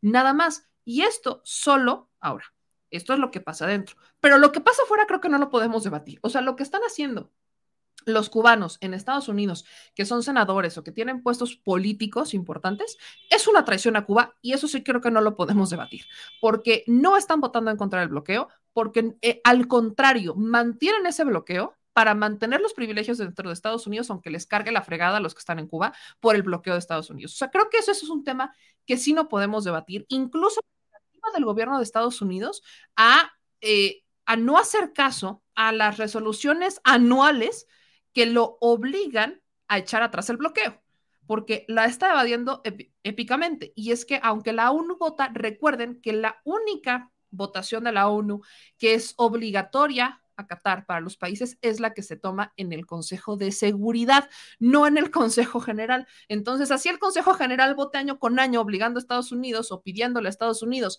que libere a Cuba del bloqueo, y año con año les ganan en votación, aunque año con año eso pase, no están obligados a aceptarla, eh, porque la única votación que es obligatoria de la ONU a Qatar es la del Consejo de Seguridad. Esa es la única en la que están obligados. Las demás, absolutamente no. Así que ahí hay un tema que creo que no podemos este, evitar. No creo que no podemos evitarlo. Pero bueno, dicho eso, dicho eso, ahora vamos al tema eh, del metro. El metro de la Ciudad de México evidentemente es una situación que hay que mencionar. Es cierto, porque aquí empecé a ver a muchas personas que no es que no es cierto, no, sí es cierto que bajo el gobierno de Claudia Sheinbaum se han dado la mayor cantidad de accidentes en metro. Antecedentes de accidentes del metro. El 75, o sea, accidentes trágicos, ¿no? Que cobraron vidas, no es que, ay, se rozó, es que no funcionó, no. Estoy hablando de accidentes trágicos. En 1975, un accidente trágico. En 2015 con Mancera, otro accidente trágico. Y en 2018, o sea, a partir de 2018 2023 con Claudia Sheinbaum, sí se han dado la mayor cantidad de accidentes trágicos. De ahí se parten divisiones en cuanto a la opinión pública y en cuanto a los debates. Una es por parte del Sindicato de Trabajadores del Metro, un sindicato de los trabajadores del Metro, que ha señalado desde 2020 que no están cumpliendo compromisos que no hay inversión en el metro, que se han estado reduciendo este, los, el presupuesto año con año y que este, hay muchas quejas por parte de un sindicato del metro hacia Claudia Sheinbaum. No es la primera vez, se da desde el 2020 quejándose de Florencia Serranía, o sea, quejándose de la administración que se tiene del metro, quejándose del sistema. Incluso se han evidenciado algunos videos de los operadores y existe una versión que en cuanto las podamos confirmar se la diré porque si no es pura especulación. Pero hay mucho tema en torno a cuánto se está invirtiendo en el metro. La jefa de gobierno y el gobierno de la Ciudad de México han desmentido esta versión de que no se está invirtiendo en el metro. Sí se ha incrementado la inversión, pero ahora lo que se cuestiona es cuánto se ha incrementado. Si hay bien quienes piensan que el incremento al metro debería de ser importante, o sea, debería de ser mucho más grande, pues la inversión es de 1 o 2% anual, cosa que se sigue cuestionando. Ahora, se han dado dentro de estas tragedias del metro situaciones completamente paralelas y me quiero ir a los hechos. Hay una investigación judicial al respecto de esto, porque no se descarta que pudiera haber sido provocado o sea, este tema del metro. No se ha descartado absolutamente nada. Eh, incluso ya se empezaron a evidenciar cómo hay pues cables colgando, o sea, hay muchas cosas que invertir en el metro. Y ya hemos hecho muchos videos de esto, pero quiero poner como antecedente el tema del metro. El metro en la Ciudad de México no podemos compararlo con otros metros. Creo que eso también es un error empezar a hacer estas comparaciones que se están haciendo. Porque, para empezar, el metro de la Ciudad de México es un metro muy barato. Es un metro, es de 5 pesos, cuesta el boleto del metro. Y es un metro que es extremadamente usado, es decir, a más de la capacidad posible vemos cómo el metro va sobresaturado en más de una ocasión. Quienes lo hemos usado, hemos vivido empujones, arrimones, camaronazos, trancazos, hemos vivido de todo dentro del metro, jaloneos, todo hemos vivido dentro del metro porque las personas, o sea, no existe, o sea, entre la presión de llegar a tu trabajo y entre la poca cultura que existe de vial y de, este, de, usuarios del transporte público, la gente quiere meterse a fuerza, literal, cual sardina. Eso hace que si hay un espacio, si te dicen, este metro tiene una capacidad para 20 personas, puedes llegar a decir, bueno, 30 personas, ¿no? Que vayan, o sea, ya contando parados y demás. Bueno, aquí lo sobresaturamos, vamos al doble o triple de lo que el metro realmente debe de sostener. Entonces, si se dan cuenta, eso evidentemente hace que que dar mantenimientos cada vez más este, seguidos al metro porque pesa más y al pesar más la capacidad, o sea, al tener una mayor un mayor peso al cual el metro, el vagón, es capaz de soportar, eso va generando un desgaste superior al que debería de estar generando con las capacidades normales. Esto creo que es algo que todos podemos entender sin ser ingenieros, creo que es un tema que todos podemos entender porque lo vivimos. O sea, si estás usando de más una cosa, sabes que se va a desgastar más de lo normal, ¿no? Si sabes que un tiempo promedio es como incluso una es, una, es como una lavadora, pongan el ejemplo, ¿no? Si sabes que la lavadora te aguanta 20 kilos y le pones 10 kilos de más y cada lavada y tú lavas todos los días con 30 kilos y 30 kilos y 30 kilos, ¿qué es lo que va a pasar? Se te va a descomponer más rápido, se va a empezar a desgastar más rápido. Eso es algo que se tiene que entender bajo los análisis que todos te hagan acerca del metro, porque siempre va a haber un desgaste mayor. Ahora, el costo del metro aquí es económico, porque dadas las condiciones sociales, hay quienes dicen que el costo del metro debería de subir, ¿no? Que debería de subir para que entonces lo que entra al metro, pues sea capaz de invertírsele al metro. Hay quienes hablan de que cueste 10 o 12 pesos. Ahora, imagínense que el metro en la Ciudad de México, en vez de costar 5 pesos, cueste 12 pesos. ¿Cuántas personas que utilizan el metro para transportarse lo van a poder pagar? El metro es un transporte extremadamente efectivo, dadas las condiciones, extremadamente efectivo, que en gran parte está subsidiado por el gobierno. ¿Ok? Entonces, y aparte estamos hablando de la ciudad más poblada, ¿no? La Ciudad de México es una ciudad sobrepoblada también. Y eso hace problemas de tráfico, o sea, de los problemas más importantes de la Ciudad de México, movilidad, transporte público, etcétera. Donde la ciudad, el gobierno absorbe los costos para poder tener un costo bajo del metro. Esto, de hecho, ya lo habíamos platicado con un experto urbanista en transportes hace muchos meses, lo hemos estado platicando porque creo que se tienen que tocar estos temas. Ahora, dicho todo este antecedente, creo que también es importante señalar que si en esta administración se han dado la mayor cantidad de accidentes, que es la de Claudia Sheinbaum, entonces hay que ver por qué. Si es un, hay muchos que dicen es que es un sabotaje, hay quienes te dicen que es por la inversión y esos son los dos temas que se deben de investigar. Aquí es en donde no debería de, intervenir la política y lamentablemente siempre termina ganando la política. Este es un tema que debe estar sujeto a una investigación, incluso independiente, para ver qué es lo que pasó, si fue un error humano, si fue un sabotaje, si fue ocasionado o si fue una situación que derivara de malos mantenimientos y de bajo presupuesto al que requiere el metro. Esto se le preguntó al presidente Andrés Manuel López Obrador en la mañanera, qué es lo que él sabe, y el presidente respondió en este sentido. Se tiene que investigar hasta las últimas consecuencias, pero también hay que reconocer que nada te exime, volvemos a algo como el tema de la tesis de la ministra Esquivel, no por decir que se tiene que investigar y llegar a las últimas consecuencias, dado que es la mayor administración donde se han dado accidentes del metro en torno a, las, a los conflictos que existen con algunos empleados del metro, y muy distinto decir y negar que existe un tema político que están manejando en la oposición, que eso es lo que yo no respaldo. No por decir se tiene que investigar porque fue una tragedia, quiere decir que no nos vamos a quejar de los sopilotes políticos que quieren hacer su aguinaldo y su domingo 7 con una tragedia, porque aquí quiero decirles que murió una joven de 18 años estudiante en esa tragedia. Y es importante decir que hay varias personas que salieron heridas en este accidente. Entonces, no podemos irnos por la vía de, ay, o sea, esto tiene que estar enfocado a las víctimas. Aquí hubo víctimas. Y estas víctimas se les debe una reparación del daño, a estas víctimas se les debe justicia. Por eso, cuando entra la política es cuando todo se empieza a ir al caño. Así que vamos a ver y escuchar lo que dijo el presidente Andrés Manuel López Obrador al respecto de esto, para que no anden por ahí perdidos en el limbo de qué es lo que pasó y qué es lo que no pasó, qué se dijo y qué no se dijo. O sea, porque aquí, insisto, hay muchas cosas que se salen por la política y creo que aquí nos tenemos que quedar en la investigación. Va a dar a conocer la verdad de lo sucedido, sin ocultar absolutamente nada. Además, hay una investigación judicial sobre esto. tiene que saber qué sucedió, o sea, qué originó el, el accidente.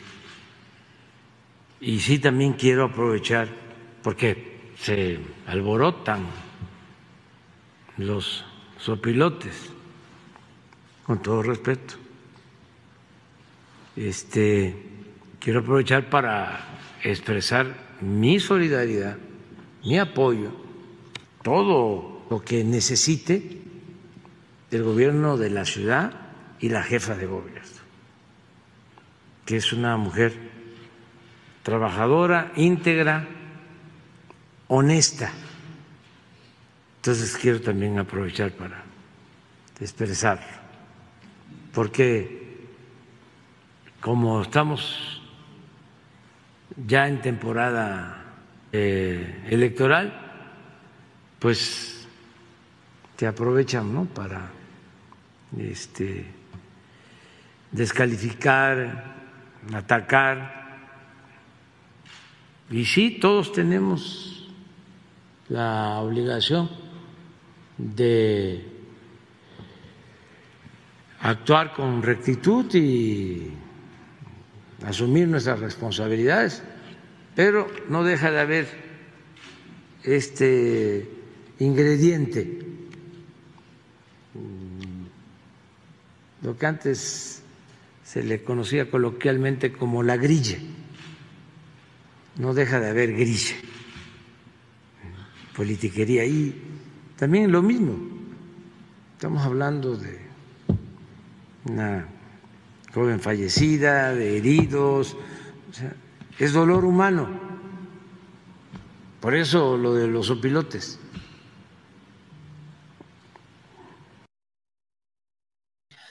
Eso es lo que dijo el presidente Andrés Manuel López Obrador. Ahora, ¿Qué es lo que dice la jefa de gobierno? Vamos a ver escuchar la conferencia de prensa, un poco un fragmento de la conferencia de prensa que dieron el 8, o sea, el día de ayer, al respecto de esta tragedia del metro, en donde, entre muchas otras cosas, justamente se habló sobre el presupuesto del metro.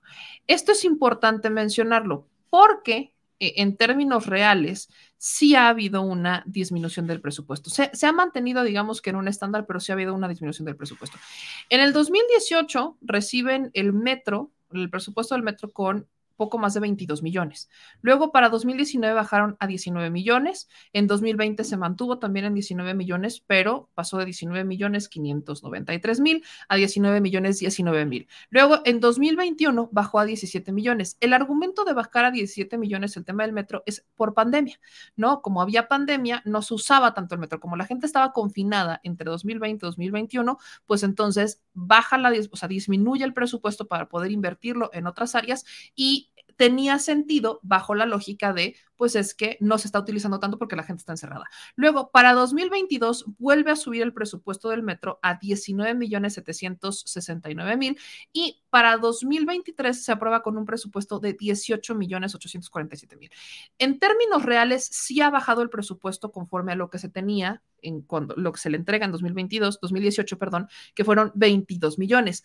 Pero el gobierno de la Ciudad de México ha estado argumentando que a partir de que ellos llegaron, pues ellos han empezado a manejar en 2019 un presupuesto de 19, luego 2020 sí bajó, 2021 también bajó, pero para 2022 hubo un incremento. Entonces ahí es cuando, insisto, en el cambio de narrativas se empieza a dar el debate. Vamos a escuchar lo que dijo la jefa de gobierno y los funcionarios de la Ciudad de México al respecto de esta tragedia en la línea 3 del metro. Muy buenas tardes. En primer lugar, y como siempre lo hemos hecho eh, y lo he expresado, nuestra solidaridad total e incondicional con la familia de Yaretsi Adriana, eh, quienes estuve el día de ayer.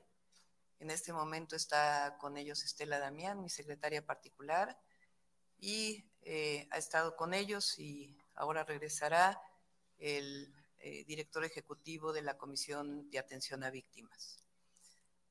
Por otro lado, también nuestro acompañamiento incondicional a todas las personas lesionadas y afectadas. El día de ayer y esta mañana estuve visitando a las personas lesionadas, a sus familiares en los distintos hospitales de la Ciudad de México. Eh, de mi parte, reitero como siempre, nuestro actuar, siempre vamos a estar del lado de las víctimas y del lado de la justicia.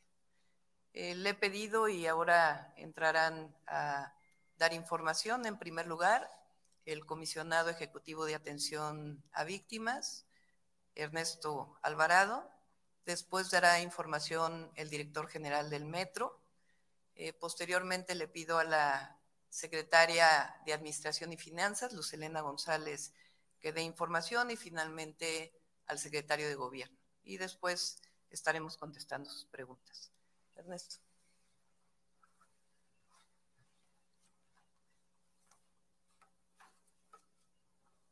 Muy buenas tardes. A partir de que ocurrió el accidente, por instrucciones de la jefa de gobierno, la Comisión Ejecutiva de Atención a Víctimas activó ocho células de atención que acudieron al sitio y se puso en marcha el protocolo de atención integral. De la información que se ha recabado durante el día de ayer y la mañana de hoy, informo que 57 personas fueron trasladadas a hospitales por ambulancias y 49 ingresaron por sus propios medios a alguna institución de salud. Hasta estos momentos, 84 personas ya han sido dadas de alta y 22 continúan hospitalizadas, todas ellas en condición estable. Dos personas en el Hospital Magdalena de las Salinas, dos personas en el Hospital Rubén Leñero, dos personas en el Hospital Primero de Octubre y 16 personas en el Hospital San Ángel IN Chapultepec. En estos centros hospitalarios permanecen guardias de servidores públicos atendiendo a los familiares y a los lesionados. Por instrucciones de la jefa de gobierno, un servidor público dará seguimiento puntual a cada uno de los 106 lesionados. En el caso de que alguna persona afectada no haya sido contactada hasta este momento, puede comunicarse al teléfono de Locatel 55 56 58 11 11 o al asterisco 0 300 100. En el caso particular de la joven Yaretsi, quien lamentablemente perdió la vida, por instrucciones de la jefa de gobierno, hemos acompañado junto con su secretaria particular y otros compañeros en todo momento a su familia y hemos estado al tanto de todas sus necesidades. Reitero, para el gobierno de la Ciudad de México, la atención a las víctimas es una prioridad y pueden tener la plena seguridad de que recibirán atención personalizada y apoyo oportuno con la empatía que merecen.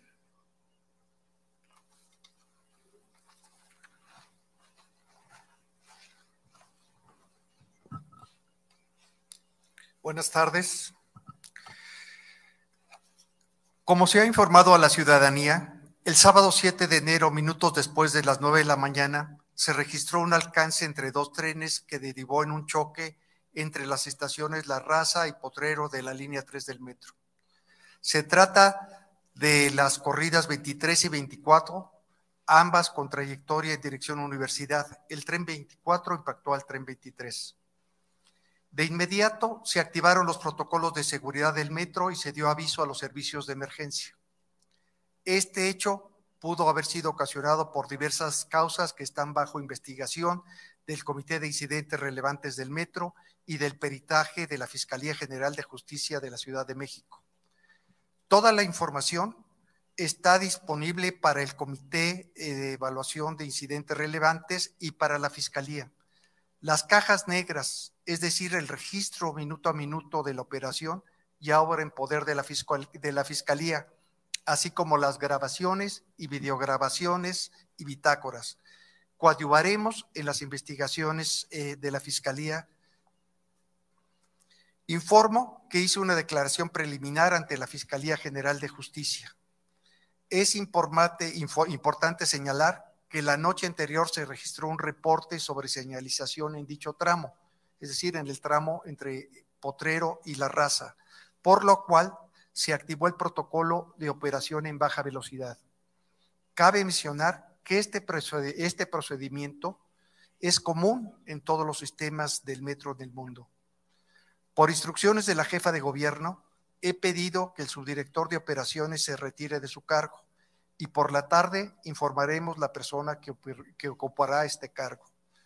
Por otro lado, informo que el día de ayer por la tarde se llevó a cabo una sesión extraordinaria del Consejo Consultivo Asesor del Metro, integrado por expertos del Instituto Politécnico Nacional, Universidad Nacional Autónoma de México, Universidad Autónoma Metropolitana, Universidad Autónoma de la Ciudad de México y de la Oficina de Proyectos Especiales de las Naciones Unidas, UNOPS, para establecer un comité técnico de supervisión externa de la operación de la línea 3. A partir de las 5 de las 17 horas eh, de ayer, una vez que la Fiscalía General de Justicia concluyó sus trabajos en campo, el equipo de Metro inició con las siguientes actividades efectuadas de manera ininterrumpida. Identificación de daños, eh, reparación, preparación para el retiro de vagones, remolque de los trenes y restablecimiento de condiciones de operación. En este momento, los trabajos para la reapertura del servicio avanzan de la siguiente forma. Liberación de la vía, reparación de barra guía y charolas, verificación de todos los sistemas y realización de las pruebas operativas que garanticen la reanudación segura del servicio. Estamos haciendo todo lo posible para que se reanude el servicio mañana por la mañana, pero estaremos dando información eh, hoy por la noche. Un agradecimiento especial a todos mis compañeros trabajadores del metro que han estado activos eh, incansablemente. Muchas gracias.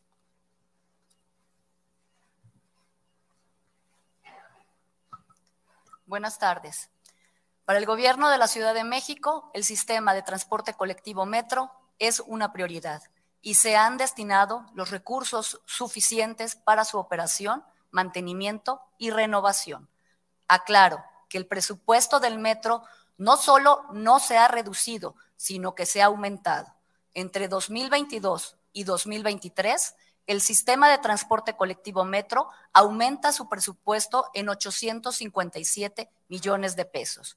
Y comparado con 2021, el crecimiento presupuestal es del 25.5%, pasando de 15.684 millones de pesos a 19.687 millones de pesos, lo cual representa un incremento de recursos por 4 mil millones de pesos. Además, se realiza una inversión histórica para modernizar la infraestructura de energía mediante el proyecto Metro Energía, que tiene un presupuesto de 4.500 millones de pesos, con la construcción de la subestación eléctrica de alta tensión Buen Tono, la compra de transformadores nuevos, 17 subestaciones rectificadoras, entre otras acciones. El nuevo proyecto de renovación completa de la línea 1 con una inversión pública financiada con un monto de 37 mil 374 millones de pesos, que incluye la renovación total de la línea 1, la compra de 29 trenes nuevos, el cambio total de las vías y la renovación del pilotaje automático al CBTC, el centro de control de la línea 1 a la línea 6, que incluye el control de la energía y la tracción con una inversión de 500 millones de pesos. El gobierno de la Ciudad de México reitera su compromiso con la transparencia y la oportuna rendición de cuentas con la ciudadanía y reiteramos que se están dedicando los recursos necesarios para garantizar la seguridad y operación del metro en bienestar de todos los ciudadanos. Gracias. Ok, lo dejé hasta ahí pese a las críticas de los demás. Porque justo lo que quería es que ustedes escucharan el tema de el presupuesto. ¿No? Eso es lo importante.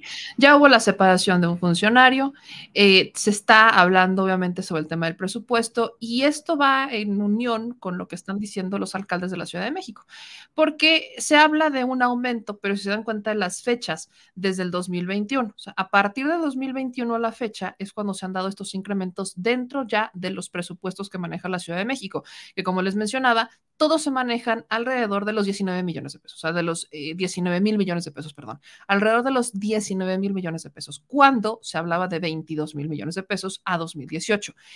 Pero también en los análisis que se están haciendo, se está hablando de una diferencia entre términos reales y términos generales, porque lo que no están contando dentro de la inversión del metro tiene que ver con la inversión en la infraestructura que se está haciendo, que no entra dentro del presupuesto ordinario del metro, para que me entiendan. Una cosa es el presupuesto de operación diaria y otra cosa es la inversión que se está haciendo en infraestructura, que eso es lo que se está manejando completamente por aparte, que estamos hablando de una inversión de 500 millones en el puesto, el nuevo puesto central, la línea 1, etcétera, ¿no? O sea, sí están habiendo inversiones, más bien sí se están dando inversiones al metro en cuanto a nueva, la, la nueva línea 1, todo lo que tiene que ver con el centro de operaciones, que es nuevo a la par del presupuesto ordinario del metro. Pero todo se vuelve a centrar en estas, estas diferencias que existen entre los sindicatos o entre el sindicato y los este, políticos, en este caso en la administración de la jefa de gobierno. Tenemos que ver qué es lo que deriva de esta investigación, porque no solamente podemos hablar de una responsabilidad administrativa si no se termina con qué es lo que pasó con una investigación completa. Si es un tema de presupuesto, no es un tema de presupuesto. ¿Y en dónde queda, por ejemplo, el accidente que hubo, o más bien no, que gracias a Dios no hubo un accidente, pero este incidente donde un operador del metro estaba ebrio? ¿Y qué hizo el sindicato? Ahí se quedó callado, ¿eh? O sea, el sindicato no dijo absolutamente nada en torno al operador del metro que agarraron borracho.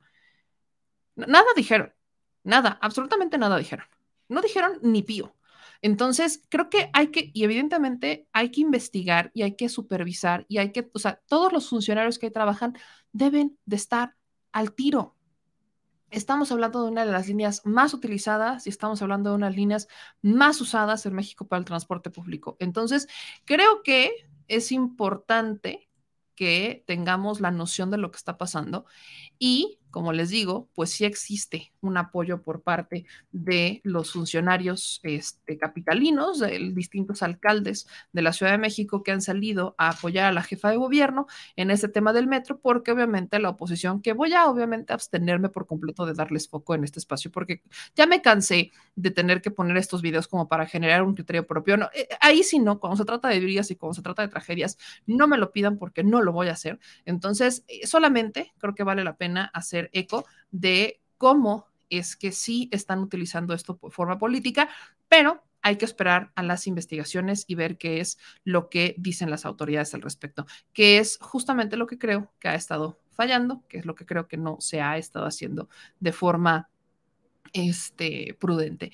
Y no podemos hablar, no, no, no somos ingenieros, creo que ninguno de nosotros estuvo ahí, creo que no podemos hablar de empezar a aventar responsabilidades y solo podemos hablar de los hechos. Entonces, uno, está pasando el tema del sindicato y los operadores. Dos, evidentemente esta es una tragedia que se está politizando y ese es el peor error que se puede cometer. Y tres, aquí se tienen que hacer las investigaciones necesarias y caiga quien tenga que caer. Si hubo una responsabilidad administrativa, que caiga la persona que eh, empleó esta responsabilidad administrativa. Si hay alguien que está contabilizando mal el presupuesto o que no está hablando de algo que se necesita o que se está destinando un recurso para unas cosas y no para otras, también se tiene que realizar. Que hay que ver cuáles son las bitácoras de... Em, de instalación y de manutención, claro que se tiene que ver. Y sobre todo, ese tema que está por confirmarse, que puedo ver si en la noche ya lo tenemos confirmado, de cómo está operando el metro, porque el tema de la operación del metro, ahí es en donde pudiera haber estado este error, que se ha estado hablando mucho, pero no tenemos todavía confirmado que la operación no se está haciendo con este sistema de operación del metro,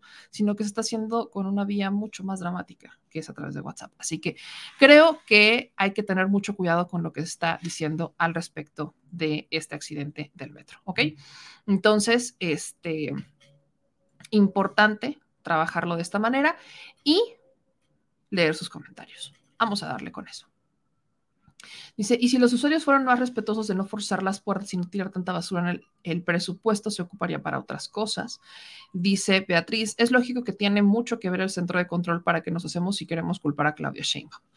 Hay que ponerles collar de electrochoques a los operadores del metro por si andan haciendo pendejadas y que sean los usuarios quienes los castiguen. ¿Qué pedo con Hitler? ¿Reencarnó? Víctor, en el metro hay mucha corrupción, por ejemplo, venden las tarjetas con saldo a mitad del precio.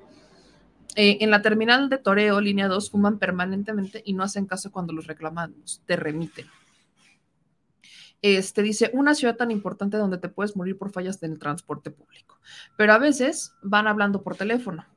Muchos, muchos están que entre teléfono o WhatsApps y eso es un error garrafal. Hay quienes se meten chochos, hay quienes van drogados, hay quienes van, o sea, es un tema que no podemos echar a un lado no podemos minimizar lo que ha estado pasando con algunos, no son todos, del personal que opera en el metro. Aguas. Este, dicen, ha implementado mucho transporte alternativo, Metrobús, por ejemplo.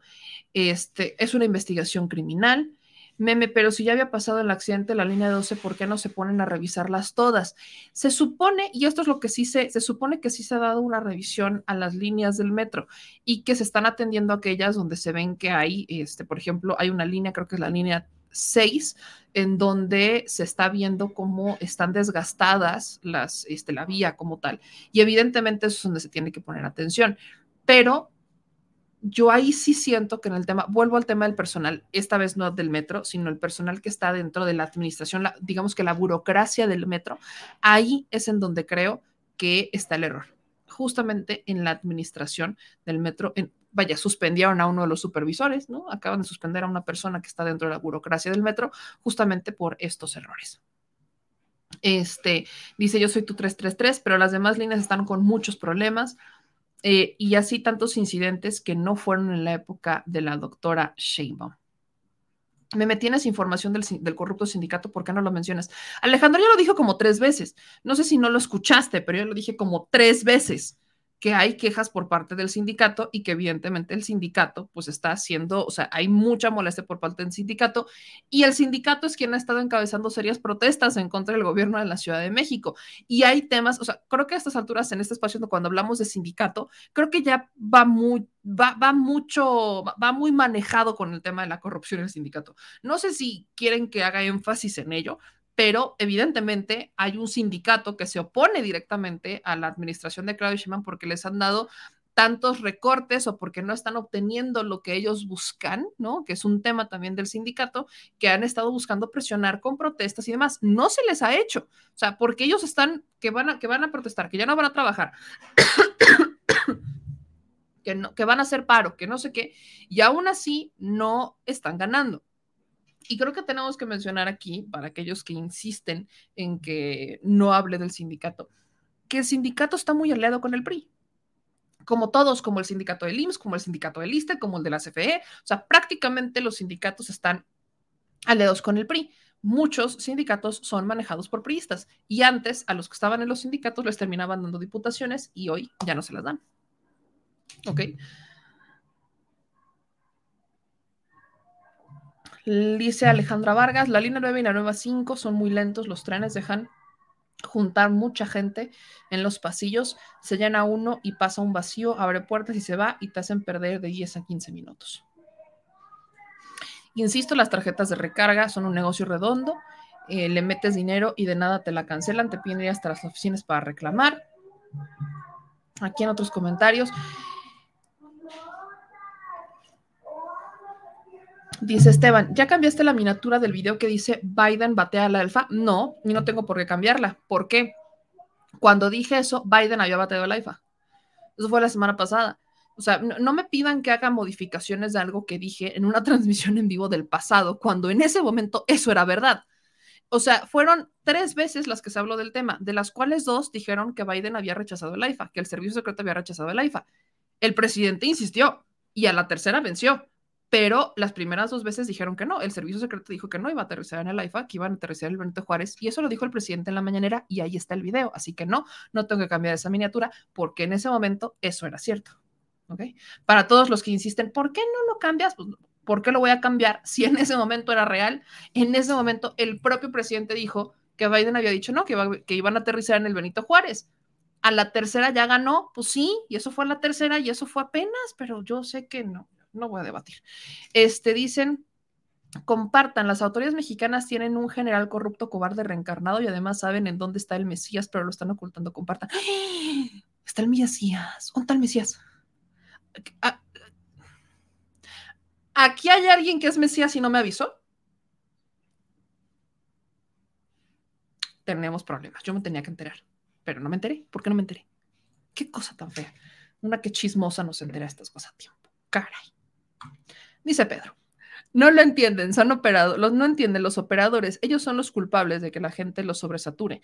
Te invito a que te levantes temprano y veas cómo se hacen tontos los operadores y el encargado de las salidas de los trenes.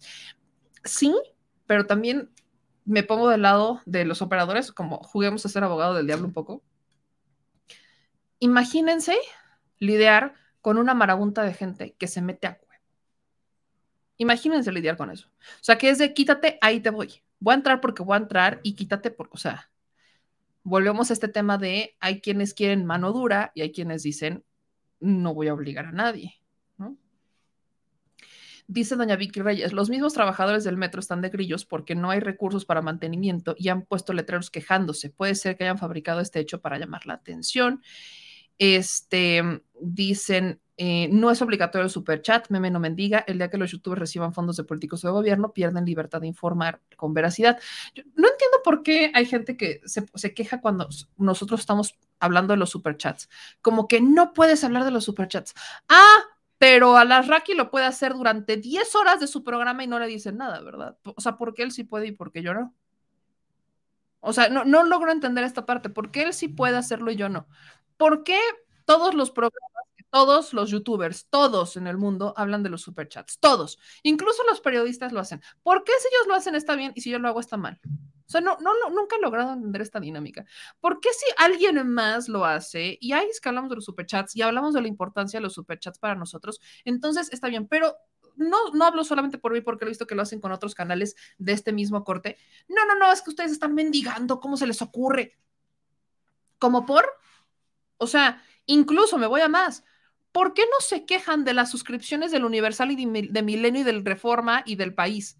Porque ellos tienen suscripciones para que ustedes lean sus contenidos y muchas veces gran parte de su contenido está restringido a solamente las personas que compran con, o sea, que compran esta suscripción semanal o anual o mensual. ¿Por qué ellos no les dicen nada y a nosotros sí? ¿Cuál es la diferencia? Alguien que me explique el criterio para entenderles, porque a estas alturas no termino de entender cuál es el criterio de queja. No, no lo logro entender, pero esperaría que alguien me lo pudiera explicar, sobre todo aquellos que dicen, es que no, ¿por qué nos Me encantaría que alguien lo explicara para poder entendernos, porque hasta este momento sigue siendo como universo paralelo. No lo logro entender, pero pues aquí andamos. Y muchas gracias a Alfonso que nos mandó un super chat de 20 dólares desde Texas. Un abrazo hasta Texas y fuerza, porque Texas, yo no entiendo cómo está. La neta es que no, entiendo.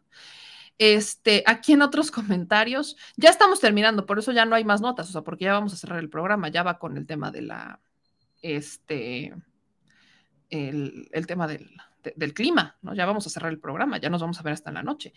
Eh, dicen, eras tú cuando mecías a tu bebé. Ay, qué bebé. qué bebé. Ahora tengo un bebé y no sabía. Ah, caray, cuéntenme más.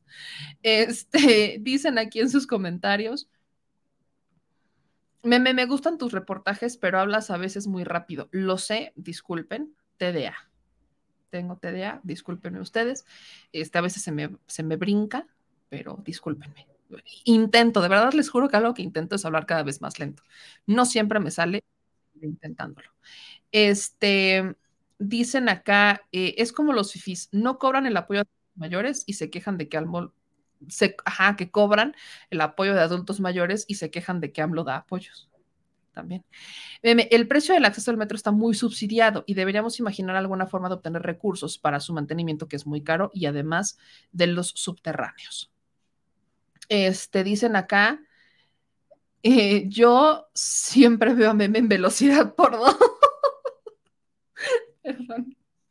Intento, de verdad que les juro que intento hablar más lento, pero es, uno de mis propósitos, hablar cada vez más lento, vocalizar más. Les juro que de eso estoy, me lo han dicho muchas. Es más, me voy a meter a un curso de locución para ver si así logro bajarle el ritmo, pero si se dan cuenta, hay veces que empiezo a bajarle el ritmo porque me di cuenta que estoy hablando muy rápido. Pero es que aparte mi cabeza va así, entonces mi cabeza corre, corre, corre, corre, corre, corre, corre, corre, corre, corre como ardilla en maratón y mi boca quiere agarrar el ritmo de la ardilla en maratón. Pero bueno, ¿qué es TDA? Trastorno de eh, déficit de atención e hiperactividad. Trastorno de déficit de atención e hiperactividad. ¡Ah, sorpresa! Me, me, mono. Mi, mi, ardilla va en modo raramuri. Mi ardilla va así como carrera raramuri, comper. Dice Angélica, si hablas lento me duermo. ¿Ven? Es una cosa este, interesante por acá. Yo pongo las noticias de YouTube por dos desde Obrador. Ahora ya entiendo casi todo en super velocidad. Ah, miren, no, con razón. Ya los vi, ya los vi. Eh, ya los vi. Dice, este, meme, sí se te entiende, tampoco hablas como gallega. Pues no, como si le bajan a punto 75.5 de veloz, lo han intentado. Qué feo que me entere de esta manera, de verdad, que le bajan a la velocidad para agarrarle el ritmo. Lo que uno se entera, lo que uno se entera de verdad. Híjole, te entiendo, mi niño tiene TDA. Sí, este, yo me enteré apenas. Toda la vida he vivido así y apenas me enteré, así que pues aquí andamos descubriendo. Ahora ya, desde que me enteré que tengo TDA, a todo, todo lo justifico con TDA. no, no fue buena idea que me dijeran del TDA. Este, dicen acá en otros comentarios que ya me, encanté eh, con sus comentarios. Eh, Lozano y Peña Nieto fueron a la misma escuela de inglés y la maestra era Xochil Galvez. No, bueno. Sí, la Xochil Galvez. Gracias a Polemón González que nos mandó 10 dólares de super chat este, dice, ¿por qué no traduce lo que dijo la Gilbertona? No asumas que todo hablamos, no todos hablamos inglés. Medio lo intenté traducir, Gaboyen, pero consideré que no era necesario, dado a que la importancia del mensaje de Gilberto Lozano no es tal. Pero básicamente, Gilberto Lozano lo que dijo es eh, que el presidente Andrés Manuel López Obrador era una amenaza, que estaba aliado con comunistas y que los mexicanos no habíamos votado por esta ideología comunista en donde México, el presidente López Obrador y Ebrard son aliados de los comunistas, más bien títeres comunistas, aliados con los intereses de los dictadores como Maduro, este, y, ¿qué más dijo? Ah, que México actuaba para los intereses soviéticos. Y luego salió con una madre así que dijo da charlatans y después ah, ya no la entendí porque charlatans no existe en inglés. Entonces asumimos que quería decir que López Obrador y eran charlatanes. Este, creo que no es tan difícil asumirlo. Y después este, dijo que México, eso ya en, pancartitas, que México utilizaba las boundaries, las boundary, perdón, las boundary como este, política. Más o menos, digo, no, no, no pensé que fuera importante, pero ahí está, ¿no? Ahí está. Dice, no veo rasgos de TDA en meme. Me lo han dicho mucho, este, y también me lo dijo la, doctora, que no, no, es, no, no era tan sencillo detectármelo, pero literal tengo todos los síntomas. Usted no sabe todos, todos pero no se notan tanto. Que en las mujeres no se nota tanto, es más fácil encontrarlos en los hombres. En las mujeres no se detecta tanto el TDA. De hecho, si quieren hablamos de su Instagram, que en las mujeres no se detecta tanto el TDA, porque de por sí tenemos como estos estigmas de que somos, este, aceleradas y cosas así, y también por un tema de inteligencia. Pero bueno, este, sorry, pero charlatancia existe. Sí, charlatancia existe, pero da charlatans, no. O sea, la palabra charlatans no existe charlatans. O sea, charlatans sí existe, pero charlatans. O sea, charlatans. O sea, porque, o sea, charlatans está mal. O sea, evidentemente la palabra charlatán sí hay una palabra que para charlatanes, o sea, para los mentirosos, etcétera. O sea, sí existe, pero la palabra charlatans no, no hay. No hay charlatans. Entonces, ¿cómo les explico? ¿Charlatans? O sea, eso es a lo que nos referimos. La palabra charlatans está mal.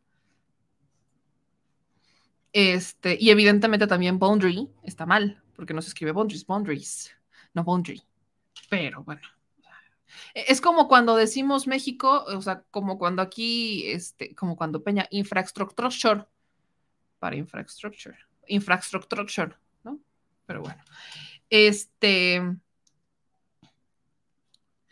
¿Ven? Dicen, mi suegra, mi esposo y mis dos hijos tienen TDA, apenas los diagnosticaron y ahora entiendo todo. Yo también, una claridad en mi vida.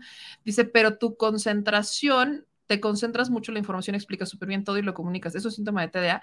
Sí, cuando tienes el hiperfoco, es, una, es un síntoma del TDA, hiperfocos para algunos temas. Este, en los temas en donde sientes que tienes, o sea, los temas que te gustan, y los que te despiertan interés, los investigas a fondo. O sea, buscas, es como hipercuriosidad, buscas constantemente encontrar información al respecto del tema, de ahí que sea cizañosa cuando me meto a buscar información sobre un tema, y buscas llegar hasta el fondo por, o de ese tema en particular, ¿no? De los temas que te importan, te metes hasta la, hasta la cocina encontrar la información y lo buscas, lo buscas, lo buscas, porque estás necesitando esa información. Este como les decía, el hiperfoco es un tema. Luego, que me dicen que repito mucho, que a veces repito muchas cosas, eso también, o sea, que hablo de una cosa y luego repito y repito y repito y repito, o el que estoy hablando de un tema y luego entra otro, que lo, o sea, literal, lo empiezo, me acuerdo que va y lo hilo, aunque pudiera no tener tanto que ver, también es síntoma de TDA. Luego les hago un poco sobre el TDA. Claro, ¿cómo de que no? Claro que sí. Hiperfoco. Yo tengo hiperlámpara. pero me encanta. Este, me dicen, eh, tampoco soy experta en idioma, pero Google Translate sí me dio charlatans. Hasta yo más, charlatans, este, sí, pues es que a ver, ahí les va. Google Translate, ojo, Google Translate este, no es tampoco eh, una maravilla. De hecho, si ustedes intentan hacer una traducción de un texto, te lo va a intentar traducir literal y no significa realmente, o sea, cuando ya estás hablando en inglés, o sea, cuando ya estás hablando como tal en inglés, no es como tal, este, una palabra, como, o sea, no es un, para que me entiendan, este, una este, palabra, o sea, cuando haces una traducción, para que vean esta idea, cuando haces una traducción en Google Translate, te la, va te la va a traducir literal y cuando tú la lees, no necesariamente es en el inglés entendible. Ahora, charlatán sí es una, o sea, charlatán, la palabra charlatán, charlatán, casi no se usa, charlatán, casi no se usa, siempre se utiliza otro tipo de palabras para referirse a charlatán, pero no es charlatans, ¿ok? O sea, no es, eh, eh, o sea, la palabra no es como tal así.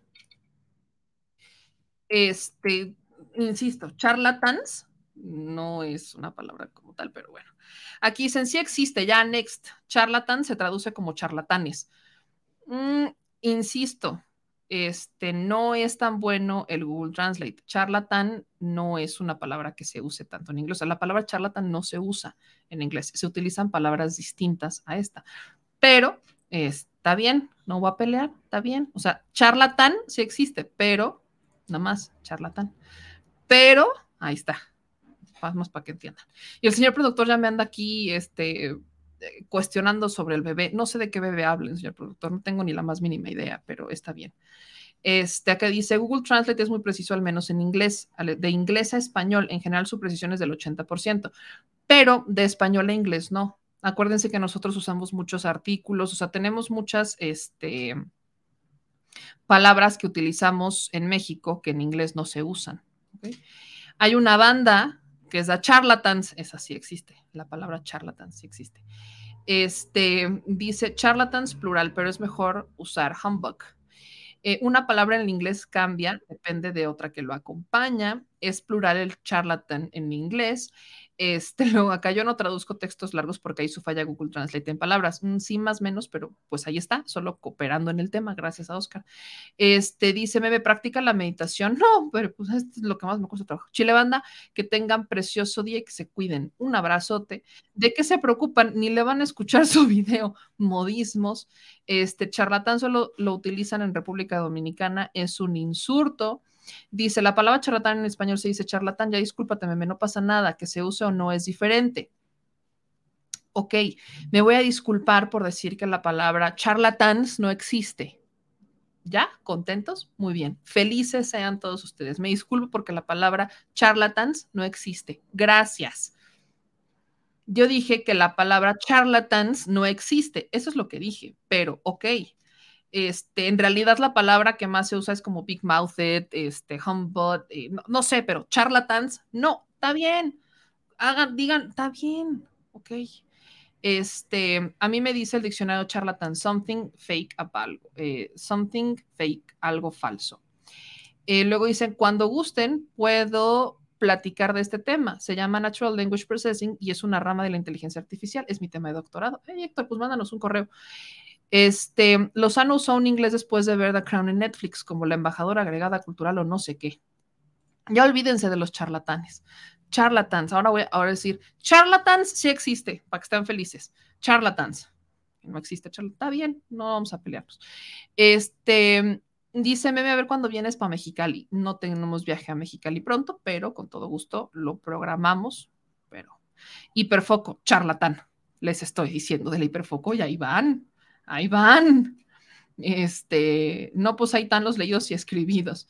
Eh, yo siempre uso el Es más fácil, es más fácil ese, Oscar. Yo también usaría más ese, es más fácil. Pero si quieren usar charlatans, usemos charlatans y viva México. El charlatans sí existations. Voy a poner aquí un video que diga charlatans sí existations, una playera con, para voy a hacer un, solamente pon video, una playera que diga charlatans sí existations, ¿ok? Todos felices, todos contentos. The charlatans sí existations. ¿ok? Vivan los charlatans. Gracias. Este, dicen, se puede usar cheat, fake, sham, whack, impostor, etc. Eh, dice, no necesariamente porque uso esa palabra, necesariamente la use correctamente. Hyper charlatans, para que no se peleen, me gusta más. Hyper charlatans. ¿Ok? ¿Les parece? Muy bien. Eh, en el idioma inglés no existe, confirma a los que no están de acuerdo. Ah, está bien. Dejen su like. Miren, vamos a hacer esto. Si creen, si ustedes dicen que la palabra charlatans sí existe, dejen like. Si ustedes dicen que la palabra charlatans no existe, dejen me gusta, dejen un me encanta. Ya, todos felices y contentos. ya, sometamos la votación popular. Charlatans, los que estén a favor de charlatans, dejen su like. Los que estén a favor, los que estén en contra con charlatans, dejen un me encanta. Ya, todos felices y contentos. ¿Ven? Así nos podemos, ya no, ya no nos peleamos. Todos felices y contentos con charlatans. Muy bien. Ahora dicho eso, ya nos vamos. Les mando un abrazo, nos vemos hoy en la noche para, dice Anthony, me encanta este, eres comunicadora y comunicas a lo güey. Para empezar es comunicadora, ¿no? Nada más Anthony Garfunkel, pues ya que andamos en esto de las correcciones. Y comunico, no, yo comunico con las netas y también las netas es aceptar cuando hay debates, cuando no se puede equivocar, cuando hay temas que están evidentemente, o sea, el ser comunicadora no quiere decir que uno lo sepa todo, Anthony. Y si tú crees eso, qué error tan garrafal estás. Y por eso luego nos encontramos con cada personaje, pero bienvenido seas, Anthony, nada más. Si te vas a poner a criticar a los demás, asegúrate de no cometer un error, como el que acabas de, porque no es comunicadora, es comunicadora. Muchas gracias, qué amable. Y bueno, dicho eso, que pasen un excelente día, mis charlatans favoritos, y nos vemos en la noche. No se les, ¿cuál es la diferencia entre like y me encanta? Adivínenlo, es como charlatans y charlatan, no sé, piénsenlo de la siguiente manera. Pero ya nos vamos, amigas y amigos, que hay mucho trabajo que hacer el día de hoy, así que nos vemos en la noche para seguir diciendo las cosas al chile, al chile, porque es, no es lo mismo que al chile, ¿me explico? No es lo mismo. Así que vamos a decir las cosas al chile y continuamos con la clase de idiomas al ratito, ¿ok? Vamos a continuar con la clase de idiomas este, para ver si es charlatans, porque ya nos metimos con el tema de los charlatans. No sé en qué momento empezó mi querida Olga, pero bienvenidos a todos a su nueva clase de inglés con las charlatans mayor. Así que les mando un abrazo. No se, no se enojen, espero que ya empiecen la dieta porque ya 2023 y nos vemos en la noche. Que pasen un excelente día. Les mando un abrazo gigante a todas y todos ustedes. Y ahí les va el clima para que no me regañen porque no les puse su climation, ¿ok? Así que que pasen un excelente lunes. Arrancamos la semana y hay que decir las cosas al chilation. Adiós.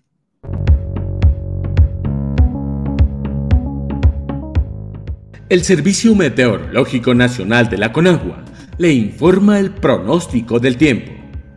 Este día, el frente número 22 se mantendrá con características de estacionario sobre el noreste del territorio nacional. En interacción con la corriente en chorro subtropical, ocasionarán lluvias y chubascos, descargas eléctricas y bancos de niebla en la región mencionada, mientras que canales de baja presión sobre el sureste de la República Mexicana y la península de Yucatán, además de la entrada de humedad del Océano Pacífico, Golfo de México y Mar Caribe, originarán lluvias puntuales fuertes y descargas eléctricas en Veracruz, Oaxaca, Chiapas, Tabasco y Quintana Roo. Lluvias con chubascos y posibles descargas eléctricas en zonas del occidente, centro y sur de México, además de Campeche y Yucatán. Por otra parte, la aproximación de una vaguada polar al noroeste del país propiciará lluvias aisladas, así como rachas de viento de hasta 50 km por hora en Baja California. Finalmente, se mantendrá el ambiente frío a muy frío con heladas durante la mañana en zonas de la Mesa del Norte y la Mesa Central, además de bancos de niebla sobre la Sierra Madre Oriental, centro y sureste mexicano.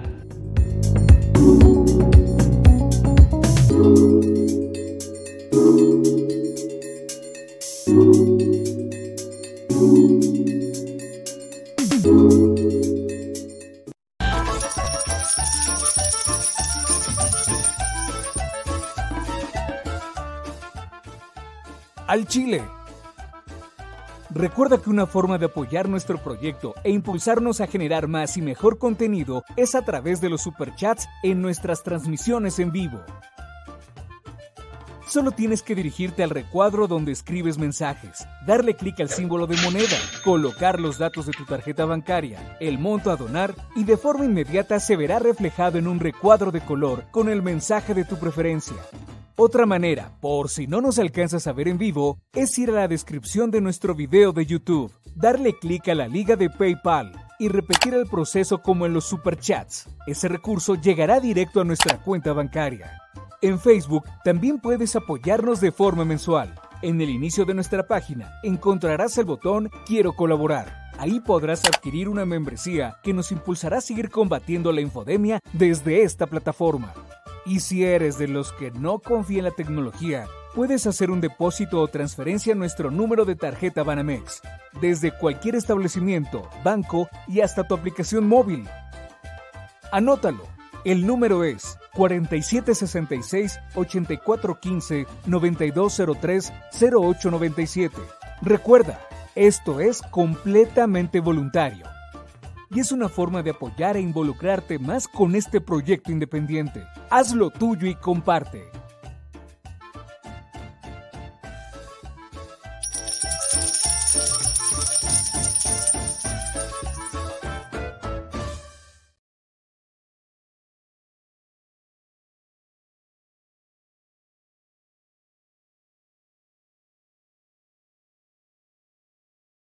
Si estás en Puebla y quieres un café que de verdad sepa a café, ve a Georgian Café. Vas a encontrar postres, variedad de cafés y tés, pero sobre todo un precio justo y sabor inigualable.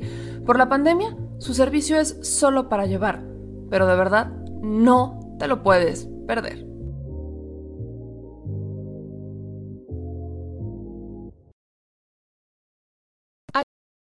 Al Chile, la indiferencia es el peor enemigo de todos y más de los animales. Los últimos datos del INEGI señalan que en México existen cerca de 18 millones de perros y alrededor del 70% viven en las calles, es decir, casi 13 millones han sido abandonados, extraviados o nacieron en las calles. Esto posiciona a México como el primer país de América Latina con mayor índice de perros abandonados y también con mayor indiferencia al tema. El abandono es un fenómeno que afecta a perros y gatos de todo tipo, no entiende de edades o de razas. El 20% de perros y el 11% de gatos abandonados son de pura raza, mientras que el resto son mestizos. Por otro lado, la mayoría de perros y gatos llegan al refugio en la edad adulta, aunque también son recogidos cachorros y animales de edad avanzada. El maltrato animal también está presente y nuestro país aún está en pañales, pese a que se está comenzando a legislar para crear sanciones más severas a quienes cometan ese tipo de delitos. Por eso es importante la participación ciudadana y pedimos tu ayuda. Es hora de dejar de callar y ayudar a darles voz a quienes siempre están ahí para darnos una patita. Educar, esterilizar, identificar, reflexionar y adoptar es básico para revertir la tendencia pero si tú no tienes la posibilidad de adoptar o rescatar, ayuda a diferentes organizaciones que ya lo hacen. Angelitos peludos.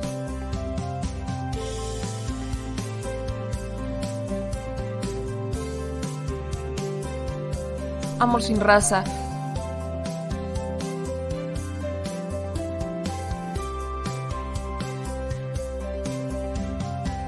Frida Puebla,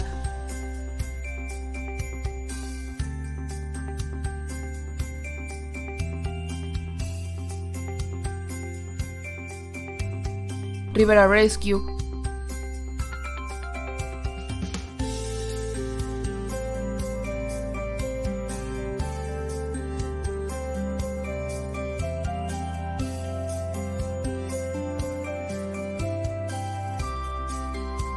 Voz Animal MX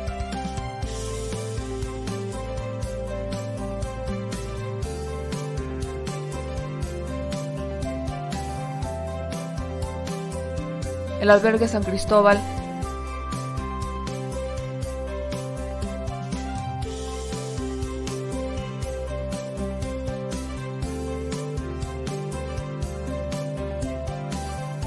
Fundación Toby.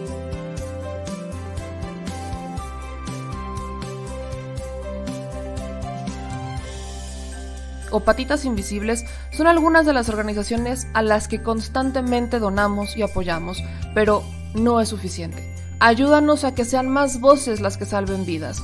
Sus patitas, de verdad, pueden salvar tu vida. Difunde y dona.